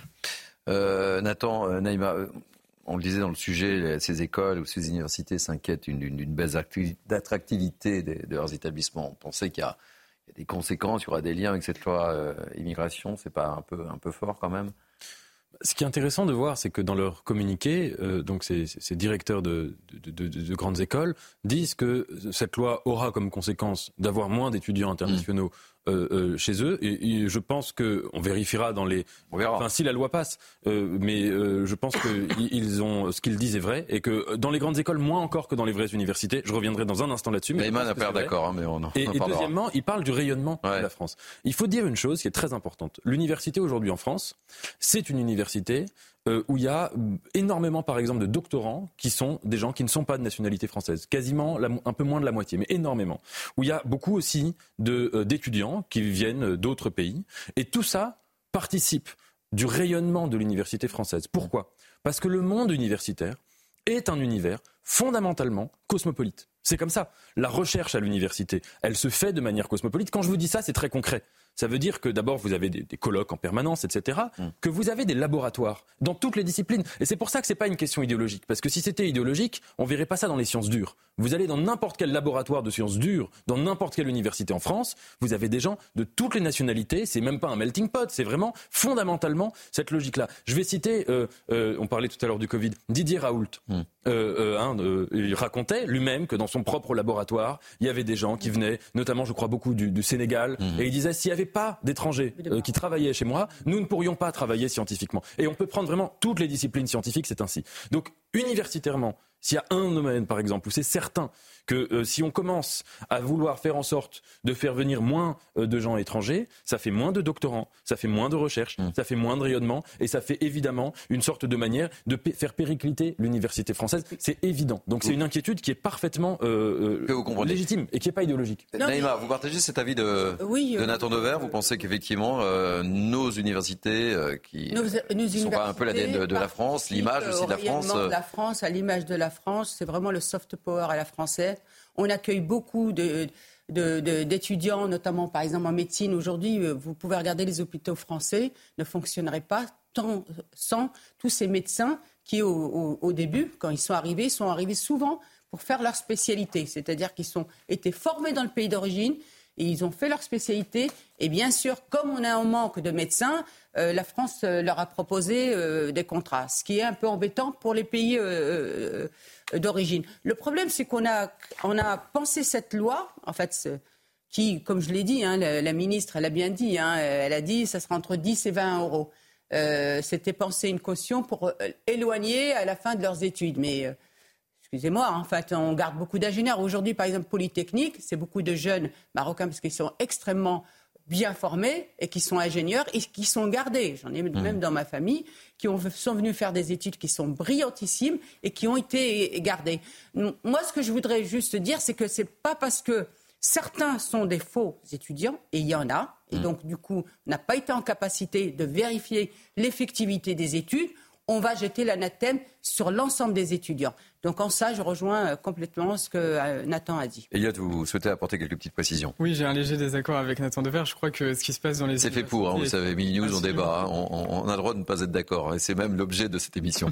je crois que ce qui se passe dans les universités est pleinement idéologique, euh, et que plus largement, l'enseignement supérieur, c'est aujourd'hui donné pour mission de ne plus stimuler l'esprit critique de ces étudiants, mais de leur dispenser des théories critiques. La finalité de la chose n'est pas du tout la même. C'est par exemple euh, particulièrement visible sur la théorie critique de la race, qui certes est davantage enseignée aux États-Unis, mais qui commence à arriver en France, et ça se voit d'ailleurs dans quelques thèses qui sont produites, euh, qui consistent à expliquer que euh, les Occidentaux sont par essence coupables de leur blanchité, qui véhiculent des mécanismes d'oppression, etc., et qui n'ont absolument rien de scientifique. C'est plus ou moins systématisé dans la manière de produire la recherche et dans la manière de l'expliquer. Mais en réalité, si on est plus ou moins convaincu par tel ou tel paradigme de recherche, c'est bien qu'à la base, on est influencé par des préférences idéologiques. Évidemment qu'en tant que tel, l'intégralité des paradigmes de recherche se veulent et sont légitimes. Je ne le remets absolument pas en question. Mais je crois simplement qu'il y a une question sociologique euh, en amont et euh, qui conduit à, euh, à, la domination de tel ou tel paradigme de recherche qui, elle, est définie par des préférences idéologiques subjectives. Il y a juste encore une chose par rapport au bienfait du cosmopolitisme dans la recherche. En effet, moi, je ne suis pas pour une recherche absolument cloisonnée d'un point de vue national, etc. Je pense néanmoins qu'on devrait être beaucoup plus exigeant euh, sur la question de la langue d'origine mhm. des personnes notamment qui écrivent des thèses. Parce qu'aujourd'hui, on se retrouve en France dans une situation complètement erratique où les doctorats sont en gros soit des Français très bourdieusiens qui écrivent des choses à peu près incompréhensibles, soit des personnes qui, euh, non mais enfin pour caricaturer, soit Des, personnes qui euh, n'ont pas un niveau de langue suffisant pour pouvoir écrire un doctorat dans un mhm. langage littéraire, agréable à lire, fluide, etc., et qui en réalité se contente simplement de respecter les formes de l'écriture scientifique d'un point de vue très anglophone, très anglo-saxon. Et moi, je pense tout de même que la, la, recherche francophone, j'inclus le Québec notamment dans, dans ce paradigme-là, devrait revendiquer son type d'écriture propre plutôt que de se fondre dans une espèce de globiche qui me semble absolument délétère. Allez, je, peux juste répondre en, deux mots rapides. J'ai deux points d'accord avec vous. C'est un, évidemment, l'université, elle n'est pas hermétique à ce qui se passe dans la société. Et la recherche, même la recherche scientifique, évidemment, que même les concepts, les catégories, même en épistémologie, souvent, il y a tout un imaginaire derrière qui est social. C'est une chose. Mais par contre, j'insiste là-dessus, c'est que euh, ce que je décris du point de vue de l'importance des étrangers à tous les niveaux, c'est valable pas, pas seulement en sociologie ou en histoire, etc. C'est valable en biologie, c'est valable dans les sciences dures, c'est valable. Et c'est même pas pour des raisons de métier en tension, c'est pour des raisons stricto sensu de recherche, premièrement. Et deuxièmement, je suis d'accord avec vous sur le fait que ce cosmopolitisme universitaire, il doit pas prendre la forme uniquement de la domination d'un anglais un peu globiche. Euh, euh, euh, je, suis d'accord. Mais encore une fois, si on commençait à vouloir appliquer à l'université des logiques de, d'immunité entre guillemets face au monde euh, extérieur. Alors c'est pas grave, hein, mais ce sera juste la fin de la recherche mmh. si on allait euh, dans cette logique euh, au fond. Ah, c'est pas qu'il faut des logiques d'immunité, mais juste assumer l'engagement idéologique. Oui, non, mais c'est tout ce que vous venez de dire tous les deux exact. c'est pour ça que ce qui est un peu malsain, j'allais dire, et qui qui qui met de la confusion, c'est que cette loi immigration, moi j'ai le sentiment qu'elle a été pensée un peu dans le, va-vite et qu'elle n'a pas eu le, souci euh, d'un regard dépassionné. Et c'est ça qui est qui, qui met. Et moi, j'ai eu des retours concernant effectivement, euh, notamment euh, cette caution qui finalement, je le redis, hein, Isabelle Borne, elle a bien dit que ça sera finalement abandonné. Mais par principe, il y a des manifestations aujourd'hui. Donc par principe, elle a pénétré mmh. l'inconscient des gens. Et, et aujourd'hui, elle est en train de mettre à mal, encore une fois, le regard que les, gens, d'où partent ces, jeunes étudiants, enfin les pays dont ils partent, elle met à mal aussi les relations avec ces mhm. pays. Donc euh, voilà, donc c'est regrettable, c'est regrettable parce que finalement, on va voir qu'elle ne va déboucher sur absolument rien. Alors, euh, je voudrais vous faire réagir également sur ce communiqué euh, de la présidente de l'Université de Lorraine, qui est un peu le symbole du, climat ambiant euh, dans, notre monde de l'éducation nationale et qui désapprouve cette loi immigration. Regardez, il reste qu'à la faveur de, jeux politiques qui nous conduisent peu à peu vers le précipice d'un populisme haineux. Ce texte a été voté par les représentants et représentants du peuple français. Il comporte des mesures qui piétinent nos traditions d'hospitalité et qui m'amènent aujourd'hui à exprimer mon profond et irréconciliable désaccord est-ce qu'elle est dans son rôle, la présidente de l'université, là? Mais une fois encore, la question est de savoir si euh, on peut simplement admettre qu'il y a en effet des biais idéologiques qui existent. Moi, en réalité, je ne serais pas gêné euh, par euh, la manifestation. Parce qu'il est dans son rôle. Si il n'était pas assumé, parce que le problème, c'est que la présidente de l'université de Lorraine, j'imagine, même si je n'en ai pas la confirmation mm. personnelle, va expliquer qu'elle est tout à fait objective et qu'elle est dans son rôle parce qu'elle met en garde contre la montée de l'extrême droite, contre le fascisme à nos portes, contre le retour aux mm. années sombres, etc. La surenchère verbale qu'elle emploie d'ailleurs est quand même. Oui, c'est pour ça que je vous voulais vous montrer ce, ce communiqué. nœud qui s'empare de la France, je pense qu'on pourrait tout de même s'abstenir mm. de ce genre de formule. Euh, donc, je, moi, je ne suis pas nécessairement choqué par le fait qu'il y ait un engagement qui émane du monde universitaire. J'aimerais simplement qu'il soit assumé et revendiqué en tant que tel. Denis, j'aimerais vous entendre sur ce sujet-là. À travers un communiqué de ce genre, on sent là plus que jamais la fracture. Mais oui. C'est ce qu'on évoque depuis le début de cette émission. Tout le monde dénonce, c'est-à-dire l'élite qui serait euh, mm. euh, privilégiée, qui vivrait toujours euh, confortablement, loin d'ailleurs des problèmes réels d'une grande majorité de Français. C'est pas pour rien aujourd'hui que toute la gauche réunie ne représente qu'un quart de l'électorat, et il n'est pas certain encore que ça fasse encore un quart aux prochaines européennes. donc euh, ce, qui est, ce qui est curieux, c'est que euh, des gens pourtant qui ont euh, qui sont bardés de diplômes, qui ont des, des, des, des, fonctions importantes dans des universités, ne voient pas cette espèce de changement de la société et plutôt que de pousser des cris d'orfraie en disant euh, c'est haineux, c'est du hmm. populisme, etc. etc. Mais, Denis, est-ce que C'est de se poser véritablement les vraies questions et euh, de regarder les problèmes en face. Quoi. C'est, encore une fois, moi... la, en France, c'est la première préoccupation, on le voit bien, c'est avant tout la sécurité, la tranquillité. Ce qu'ils demandent aujourd'hui, les Français, c'est de vivre tranquillement, en sécurité, c'est de ne plus avoir peur au quotidien, etc. Est-ce que, voilà, vous voyez, moi j'ai le sentiment qu'on se, euh, qu'on s'éloigne un peu de, la vraie préoccupation première des Français. Bah, le, la sécurité n'est pas le seul problème. En, touchant à la, enfin, je veux dire, à demander une caution pour les étudiants qu'on va euh, hmm. impacter sur la sécurité et la tranquillité. Allez, Nathan, j'aimerais vous entendre là-dessus. Elle est dans son rôle, elle n'est pas dans son rôle, cette présidente de l'université là. En 2002, et les termes utilisés aussi, employés. Moi, je pense que un, d'abord, je pense que là, elle parle à la première personne. Hein. Hmm. Elle dit mon désaccord. Elle, ne hmm. prétend pas euh, parler. Non, mais elle est quand même présidente. Hein. Le, le, ciel. oui, quand même. Oui, mais elle parle en son, en son nom euh, depuis, son, mm. depuis son poste. Premièrement. Deuxièmement, moi j'étais bah, j'étais petit euh, en 2002, mais euh, il me semble que des propos comme ça étaient des propos qui étaient des banalités et des évidences.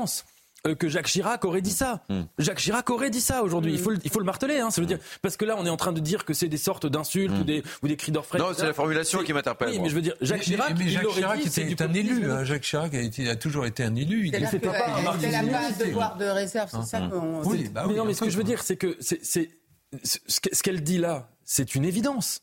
Euh, euh, oui, euh, ce climat-là est un climat, on parlait tout à l'heure du rôle des sondages, hmm. est un climat qui est du populisme. Hmm. Quand on commence à dire que le, Conseil constitutionnel, que finalement, mais qu'est-ce que ça fait Pourquoi il y a une, pourquoi il y a un Conseil constitutionnel qui vérifie la constitutionnalité du loi Ça s'appelle du populisme. Quand on, quand on, quand on demande, en fait, quand le Rassemblement national devient la source intellectuelle à partir de laquelle on crée des législations, bah, c'est pas du populisme sympathique et bienveillant, c'est une évidence. Et j'aimerais juste dire une chose sur le malaise universitaire. Vous avez parlé de l'idéologie. Moi, je pense qu'il y a un autre sujet. En fait, c'est que depuis l'histoire de France, depuis, je dirais, depuis 1945, je pense qu'il n'y a jamais eu un tel écart entre les questions qui agitent le débat politique et les questions qui, sur les mêmes sujets, mhm. agitent la recherche universitaire. C'est-à-dire qu'en fait, on est arrivé à une situation où, sur tous les sujets, immigration, euh, vraiment quasiment tous, il n'y a jamais eu un tel écart entre ce que disent les gens qui participent du débat, les idéologues, les politiques, etc. Même pas seulement les réponses, même les questions qu'ils posent, qui sont souvent des fausses questions, et sur les mêmes sujets, l'état de la recherche, qui vous dirait qu'en gros, les trois quarts des questions qu'on pose dans le débat public, c'est une sorte de grand mythe de la caverne où on parle de choses qui sont abstraites. À cet égard, moi j'aimerais citer le travail que fait le journal qui s'appelle The Conversation, qui est un site internet dont le principe est sur chaque sujet euh, les journalistes qui écrivent sont des universitaires qui écrivent sur leur propre sujet de recherche. Et c'est un site qui est passionnant à lire parce qu'en fait, vous voyez que l'écart qui existe entre ce que peuvent dire de gauche ou de droite, hein, c'est même mhm. pas un sujet idéologique, même, même en fait la question du niveau, du niveau de connaissance, du niveau de compétence sur des sujets et sur le sujet de l'immigration, c'est particulièrement flagrant. Et ce que disent des, chercheurs qui travaillent, qui ont peut-être leur biais subjectif comme tout le monde, mais qui travaillent quand même avec de la rigueur, avec des procédures euh, fiables, eh bien cet écart n'a jamais été aussi grand vraisemblablement, depuis euh, la, France de la, de la fin de la Seconde Guerre mondiale. Et ça, ça crée un malaise démocratique qui est, à mon avis, très important. Oui, mais aussi et, on le perçoit, autant grand euh, avec justement euh, les Français. C'est-à-dire que les Français, qu'est-ce qu'ils disent? Ils disent ces, ces élites, mm. ces sachants, sont en fait déconnectés de notre quotidien, de la vraie vie qu'on vit, nous, au quotidien. D'ailleurs, c'est ce que Gérald Darmanin a, dit quand il était chez lui dans le Nord et sa perception quand il est à Paris. Effectivement. Et justement, c'est ça qui est intéressant chez lui, c'est qu'il est toujours connecté mm. au terrain, grâce au fait qu'il était euh, le maire de. Tourcoing. Tourcoing. Mais, ça, c'est important parce que quand vous écoutez les Français. Être connecté sur le terrain. Eh bien, et oui. Et, d'ailleurs, c'est ce que faisait Jacques Chirac. Euh, à l'époque, et parler de populisme, beaucoup sur le terrain. Une fois, dénier aux, gens bah, d'avoir une, enfin, de dire leur réalité. On va marquer une pause. Vous voulez bien? Le temps passe vite. Hein. Il ne reste plus qu'une demi-heure, les amis. On se retrouve dans quelques instants. On marque une pause. À tout de suite. C'est News Weekend jusqu'à 14h. Merci de nous accueillir. Il est quasiment 13h30 très précisément. C'est Midi News Weekend. Nous sommes ensemble jusqu'à 14h. Tout de suite, un point sur l'information avec Maureen Vidal. Rebonjour Maureen. Bonjour Thierry, bonjour à tous. Cinq personnes interpellées et placées en garde à vue hier en Meurthe-et-Moselle dans le cadre d'une enquête pour association de malfaiteurs terroristes criminels. Ces individus appartiennent à la mouvance, mouvance islamiste et ont été arrêtés suite à des éléments inquiétants. Gérald Darmanin a appelé hier les préfets au maintien d'une extrême vigilance à l'occasion des fêtes de fin d'année. Dans le reste de l'actualité, un avion qui devait relier Dubaï au Nicaragua a été immobilisé jeudi par les autorités françaises sur le tarmac d'un aéroport de la Marne. Deux passagers ont été placés en garde à vue soupçonnés de traite d'êtres humains après un signalement anonyme. Cet Airbus A340 avait à son bord plus de 300 individus d'origine indienne. Un dispositif de gendarmerie empêchait encore hier l'accès à l'aéroport. Enfin, à Los Angeles, aux États-Unis, des célébrités d'Hollywood servent des repas de Noël aux plus défavorisés. Yann Ziering, star de la série Beverly Hills 90-210, ou encore Chloé Cherry de la série Euphoria sont venus en aide aux personnes dans le besoin à l'occasion des fêtes. Los Angeles compte 68 000 personnes sans abri. Merci beaucoup, chère Maureen. Allez, je représente l'équipe qui m'entoure depuis, euh, depuis, euh, depuis une heure et demie déjà. Hein. Naïma El Fadel, Nathan Dever, Dine Bonpion, Elliot Maman, le temps passe vite. Et j'accueille beaucoup de plaisir Frédéric Lose qui nous a rejoint, secrétaire général du syndicat euh, des commissaires de la police nationale. Soyez le bienvenu, mon cher Frédéric. On a beaucoup de sujets sur lesquels j'aimerais vous, vous faire réagir, évidemment. Et on va commencer par parler de sécurité et notamment la délinquance dans les transports en commun d'Île-de-France. Quel est le profil des mises en cause? Selon les derniers chiffres euh, du ministère de l'Intérieur, on pourrait peut-être les, les commenter, 69% d'entre eux sont de nationalité étrangère, essentiellement des hommes. On voit tout cela avec Célia Barotte du service police-justice de CNews. En sport en commun, les voyageurs sont la cible de jeunes délinquants étrangers. En 2022, en Ile-de-France, ce sont près de 65 000 usagers qui ont été victimes de vols, plus de 5 000 de vols avec violence et 3 433 de coups et blessures volontaires. À 87%, les auteurs délinquants sont des hommes et près de 30% d'entre eux sont mineurs. 41% ont moins de 30 ans. Si les victimes sont à plus de la moitié françaises, en Ile-de-France, sur les 7450 personnes mises en cause pour vol et violence, 69% sont de nationalité étrangère, dont une grande partie vient du Maghreb ou encore d'autres pays d'Afrique. Minoritaires dans les outrages et coups et blessures volontaires, la part des délinquants étrangers est de 62% pour les violences sexuelles et 92% pour les vols sans violence. Selon le ministère de l'Intérieur, cette surreprésentation de mineurs étrangers dans les transports en commun semble liée au moins en partie à l'existence de filières de criminalité organisée. Vous êtes euh, surpris par euh, ces chiffres euh, donnés par le ministère de, l'Intérieur Non, ils sont connus, euh, ils sont à peu près euh, les mêmes depuis 2020-2021. Euh, il y a un chiffre que je trouve extrêmement intéressant, c'est celui des vols sans violence commis dans les transports en commun, à 92% par des personnes qui n'ont même pas la nationalité française, simplement pour resituer un peu le débat sur l'immigration.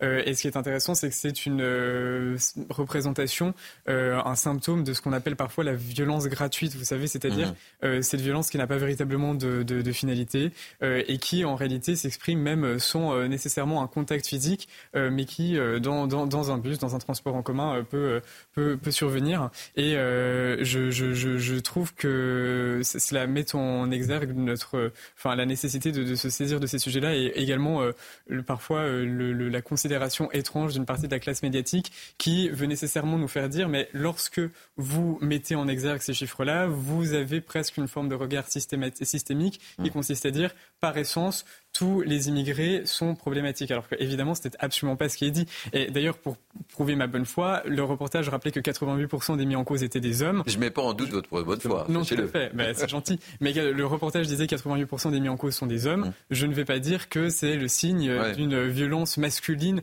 euh, euh, systémique mmh. qui s'exprime. Et donc, le fait que parfois, euh, enfin, que dans le cas des vols, il y ait une surreprésentation de l'immigration, nous prouve que naturellement tous les immigrés ne sont pas des délinquants, mais qu'en revanche, il y a un problème spécifique sur la question. Et il faut savoir, avec raison, euh, regarder ces chiffres-là. C'est Nathan Très intéressant. Et je, vous citez, je, voulais, je voulais aller un peu dans cette direction-là.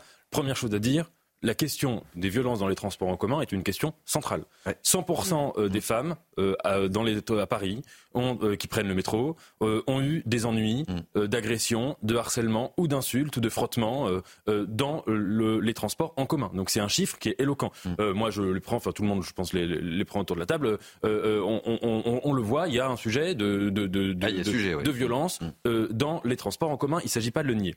Deuxièmement, vous parliez tout à l'heure de biais idéologiques. Et en effet, moi, ce qui m'interpelle, c'est que quand on essaye d'expliquer euh, euh, la cause de ces violences, on va tout de suite prendre la catégorie nationalité pour euh, euh, trouver des chiffres. En effet, on pourrait dire que ah, vraisemblablement 100% ou 99% des gens qui font ces violences, je sais pas, euh, sont des hommes. On pourrait aussi prendre un autre prisme, par exemple, une sorte de marxiste un peu caricatural pourrait prendre le prisme de demander les revenus de ces gens-là. Et on verrait que vraisemblablement 0% de millionnaires commet ces gens-là, que globalement c'est des gens qui sont en précarité économique. Ce que je veux dire par là, c'est que, et c'est là qu'il faut faire attention avec ces chiffres, c'est que ces chiffres, ils se donnent pour quelque chose d'objectif. Ce serait le réel contre les idées d'une partie du monde médiatique qui serait dans le déni. Ces, ces chiffres, on a l'impression que c'est des données brutes qui émanent du réel. Non, ces chiffres, ils sont une construction de comment, enfin pas une construction, mmh. mais une projection de à partir de quel biais on décide d'expliquer le réel. Et en l'occurrence, là, le seul biais qui est invoqué tout le temps, c'est le biais euh, de, l'origine. Jamais, par exemple, il y a des débats publics pour dire euh, la plupart des gens qui font les violences euh, dans les transports en commun sont des gens qui sont en situation de précarité économique, ce qui est vrai et ce qui n'est pas dire ça, ça ne veut pas dire insulter les gens qui sont en précarité économique et dire que tous sont violents. Mais juste, voilà, c'est intéressant que ce soit systématiquement le biais de l'origine qui soit mobilisé et en effet le biais du genre qui pourrait l'être aussi. Mais dans les deux cas, c'est des biais qui sont qui sont incomplets. Il n'y a, a, pas, a pas que ça qui explique. Et on le voit bien d'ailleurs pourrait, j'en ai cité deux autres qu'on pourrait euh, trouver, peut-être qu'on pourrait en trouver d'autres encore. Naïm Fadel, une petite réaction? Non, je, souris à, Nathan, il allait sortir une, petite blague, mais je me, je me, je me retiens. C'est dire. Non, ah, mais, euh, non, non, non, mais Tout est permis, hein, vous savez, dans euh, le domaine, dans la limite de l'acceptable. politique, évidemment. À un moment, vous partez de constat, d'une réalité. Il se trouve que cette réalité, c'est pas des personnes immigrées, c'est des personnes souvent 69% étrangères et souvent qui sont en France d'une manière illégale. C'est pour ça que ça a été interrogé aussi cette, euh, cette question. Vous avez aujourd'hui, c'est une donnée aussi euh, qui a été euh, révélée par le ministre Darmanin, vous avez 55% de jeunes mineurs non accompagnés impliqués dans des agressions, dans du recel, etc. et enrôlés aussi dans des trafics multiples. Sur Paris, sur Bordeaux, c'est 45%. C'est des réalités. On ne va pas euh, commencer à tergiverser pour faire une, une politique. À un moment, il faut s'interroger comment on fait en sorte, effectivement, de protéger et d'amener de la sécurité euh, et de protéger ces femmes qui prennent euh, notamment les transports. Sinon, on peut aussi continuer à, à discutailler, excusez-moi l'expression, euh, voilà, et on n'arrivera à rien. Donc à un moment, il y a une réalité, et comment on répond à une réalité? Si effectivement, dans ces personnes-là, il y a des personnes qui ne devraient plus être sur le sol français, comment on fait effectivement pour les accompagner euh, dans leur pays, etc., etc. Ces mineurs non accompagnés, comment on fait avec les départements qui ont cette euh, compétence pour qu'effectivement, ils ne soient pas livrés à eux-mêmes? Il faut savoir que certains mineurs non accompagnés sont aussi dans des, logés dans des hôtels mmh. avec personne pour s'en occuper. Deux mots euh, très rapides parce que je vois qu'on en a la parole. Alors d'abord, je, voulais euh, préciser à Nathan que c'est vrai qu'il est rare que les millionnaires prennent le métro. Ça, je suis tout à fait d'accord. euh, mais je crois qu'on est tous d'accord sur cette table. Hein. Pardon? Je crois qu'on est tous d'accord autour de cette table. non, mais il y a quand même beaucoup de gens et de toutes catégories sociales qui prennent le métro. Et en effet, il faut bien partir d'une réalité pour essayer de traiter les problèmes qui se posent. Alors, euh, euh, je ne sais pas si ce sont plus des mineurs isolés, etc. Mais je vois récemment, euh, il y avait deux types assez baraqués avec visiblement leur mère qui était là et puis une gamine. Et c'était la gamine qui était mineure, qui était chargée de faire les poches des voyageurs. Et quand elle a été surprise par une jeune femme qui devait avoir, je sais pas, 15-16 ans, euh, elle lui a craché au visage. Donc, excusez-moi, euh, il y a mhm. quand même, euh, là, c'était parlant. et visiblement, alors sans vouloir stigmatiser, il semblerait que ils avaient l'air de Rome tous les quatre et ils ont filé à la première euh, occasion. Allez, Frédéric Lose, donc secrétaire général du syndicat des commissaires de police nationale, est avec nous. Merci d'avoir accepté notre invitation. Je voulais absolument vous avoir parce qu'on va parler des, fêtes de fin d'année qui sont placées sous euh, très haute surveillance. D'ailleurs, Gérald Darmanin appelle les, préfets à l'extrême vigilance lors des fêtes de, fin d'année. Est-ce que vous pouvez nous en dire un petit peu plus? Comment les choses vont s'organiser? Comment vous percevez les choses et ces fêtes de fin d'année, euh, Frédéric? Merci de votre invitation. Je vous en prie. Euh, effectivement, euh, dans cette période de fin d'année, déjà le dispositif Vigi, euh, Vigipirate, Vigipirate urgence attentat est activé. On a une très forte mobilisation des, des, services de police. Alors, le mot d'ordre en l'espèce, c'est visibilité, dissuasion, patrouille, et bien évidemment également renseignement et partenariat, c'est-à-dire les sécuriser les fêtes de Noël, les marchés de Noël, en l'espèce les églises ou demain ou hier les synagogues ou les, mosquées, c'est un travail qui ne se fait pas une semaine avant. Il y a un travail de longue haleine qui est établi par le renseignement territorial euh, qui suit les personnes à problème, les personnes euh, dangereuses, susceptibles de passer à l'acte. Il y a des groupes d'évaluation départementales, les fameux GED, qui suivent les personnes euh, susceptibles ou qui sont radicalisées. Donc il y a un suivi avec un maillage fin qui existe depuis plusieurs années.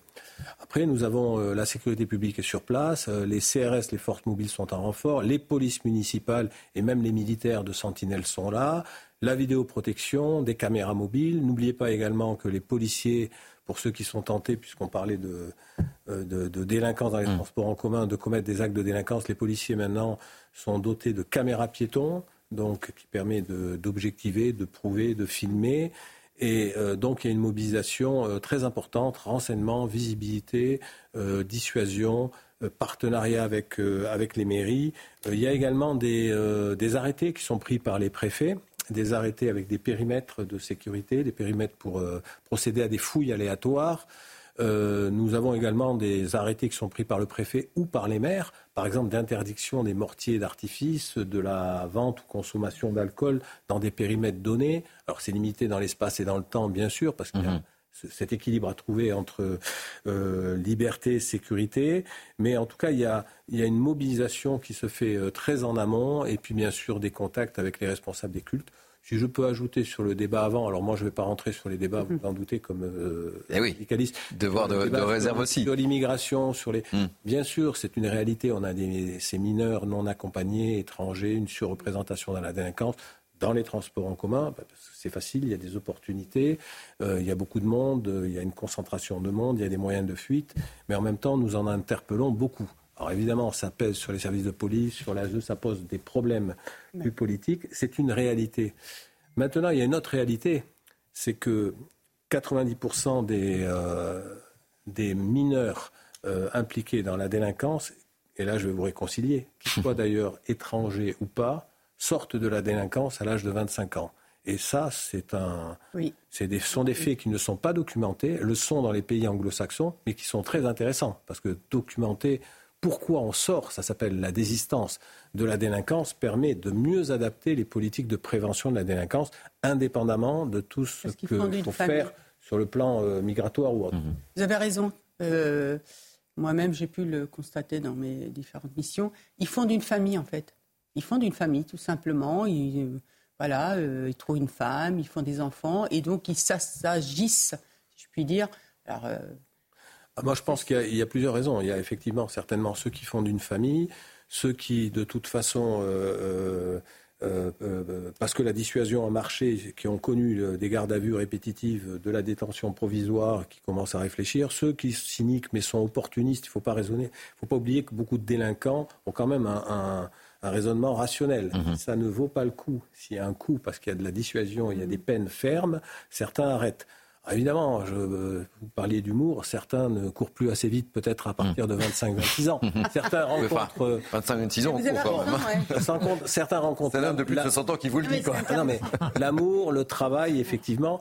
Mais ça serait intéressant de documenter euh, ces raisons parce que qu'on soit étranger ou pas étranger, on rentre dans la délinquance massivement à 12-13 ans, on en sort à 90%, quelles que soient nos origines, à l'âge de 25 ans, on n'a pas d'études là-dessus. Mhm. Et là, il y a c'est hyper intéressant parce que le c'est pour ça qu'on a invité Frédéric non, mais C'est vrai, merci monsieur, parce que effectivement, c'est hyper intéressant parce que le procureur de la République mhm. qu'on a eu hier a dit l'âge vraiment de la délinquance et justement, on va... et euh, qui est jusqu'à 25 ans.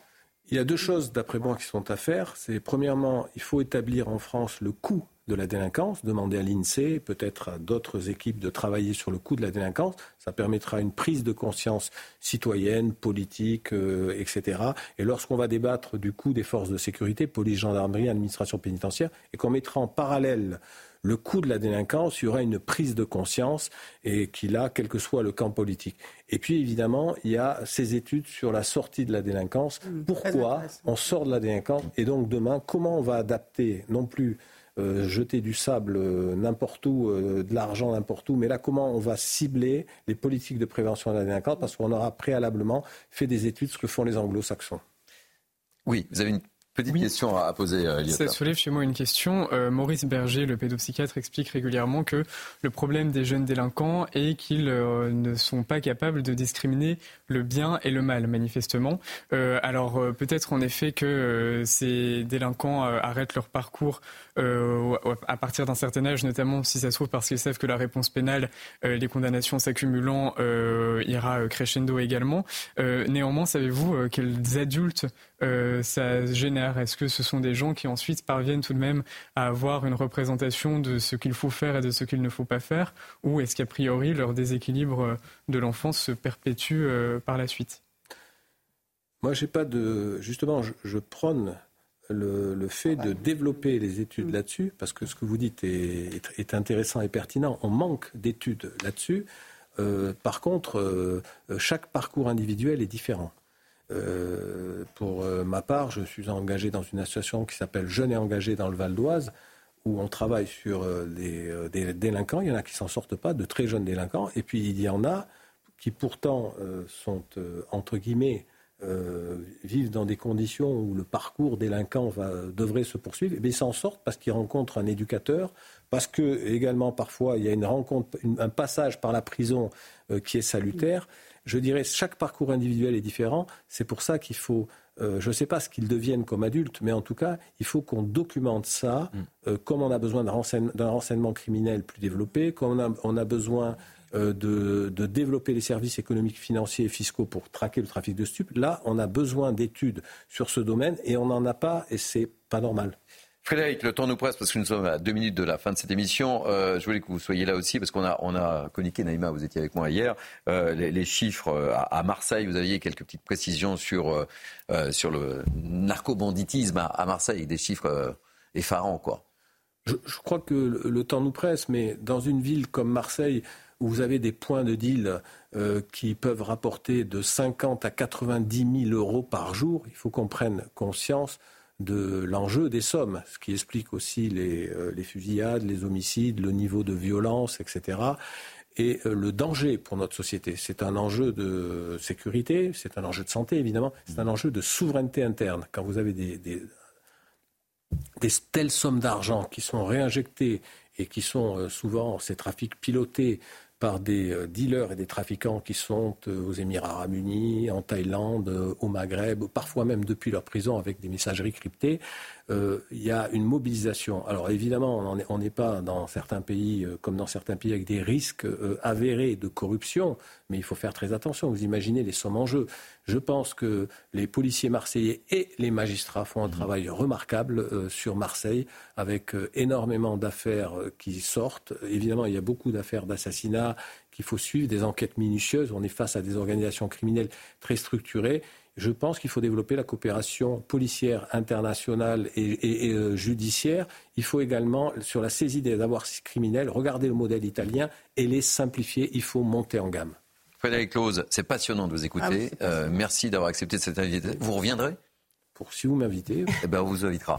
Merci euh, à vous quatre d'avoir participé à cette émission. Euh, merci euh, à vous pour votre grande fidélité. Vous êtes de plus en plus nombreux à nous suivre et ça, c'est assez magique. On vous en remercie très chaleureusement. Merci à François Epp, à Anne-Isabelle Tollet, à Mickaël Martin Haïm, Margot Nodin, Sabrina Slimani. merci à la promotion, Lino Vettez. Merci aux équipes en régie. Je vais essayer d'oublier personne. À la réalisation, Mickaël Thomas, au son Anatole, à la vision Nicolas. Vous pouvez bien sûr revivre cette émission. Vous connaissez la musique sur notre site cnews.fr. Euh, tout de suite, c'est 180 minutes avec l'ami Mickaël Dorian. Et moi, je reviens à 17h pour Punchline. À tout à l'heure, passez une belle journée. C'est sur CNews que ça se passe. Oui, oui, c'est sur CNews.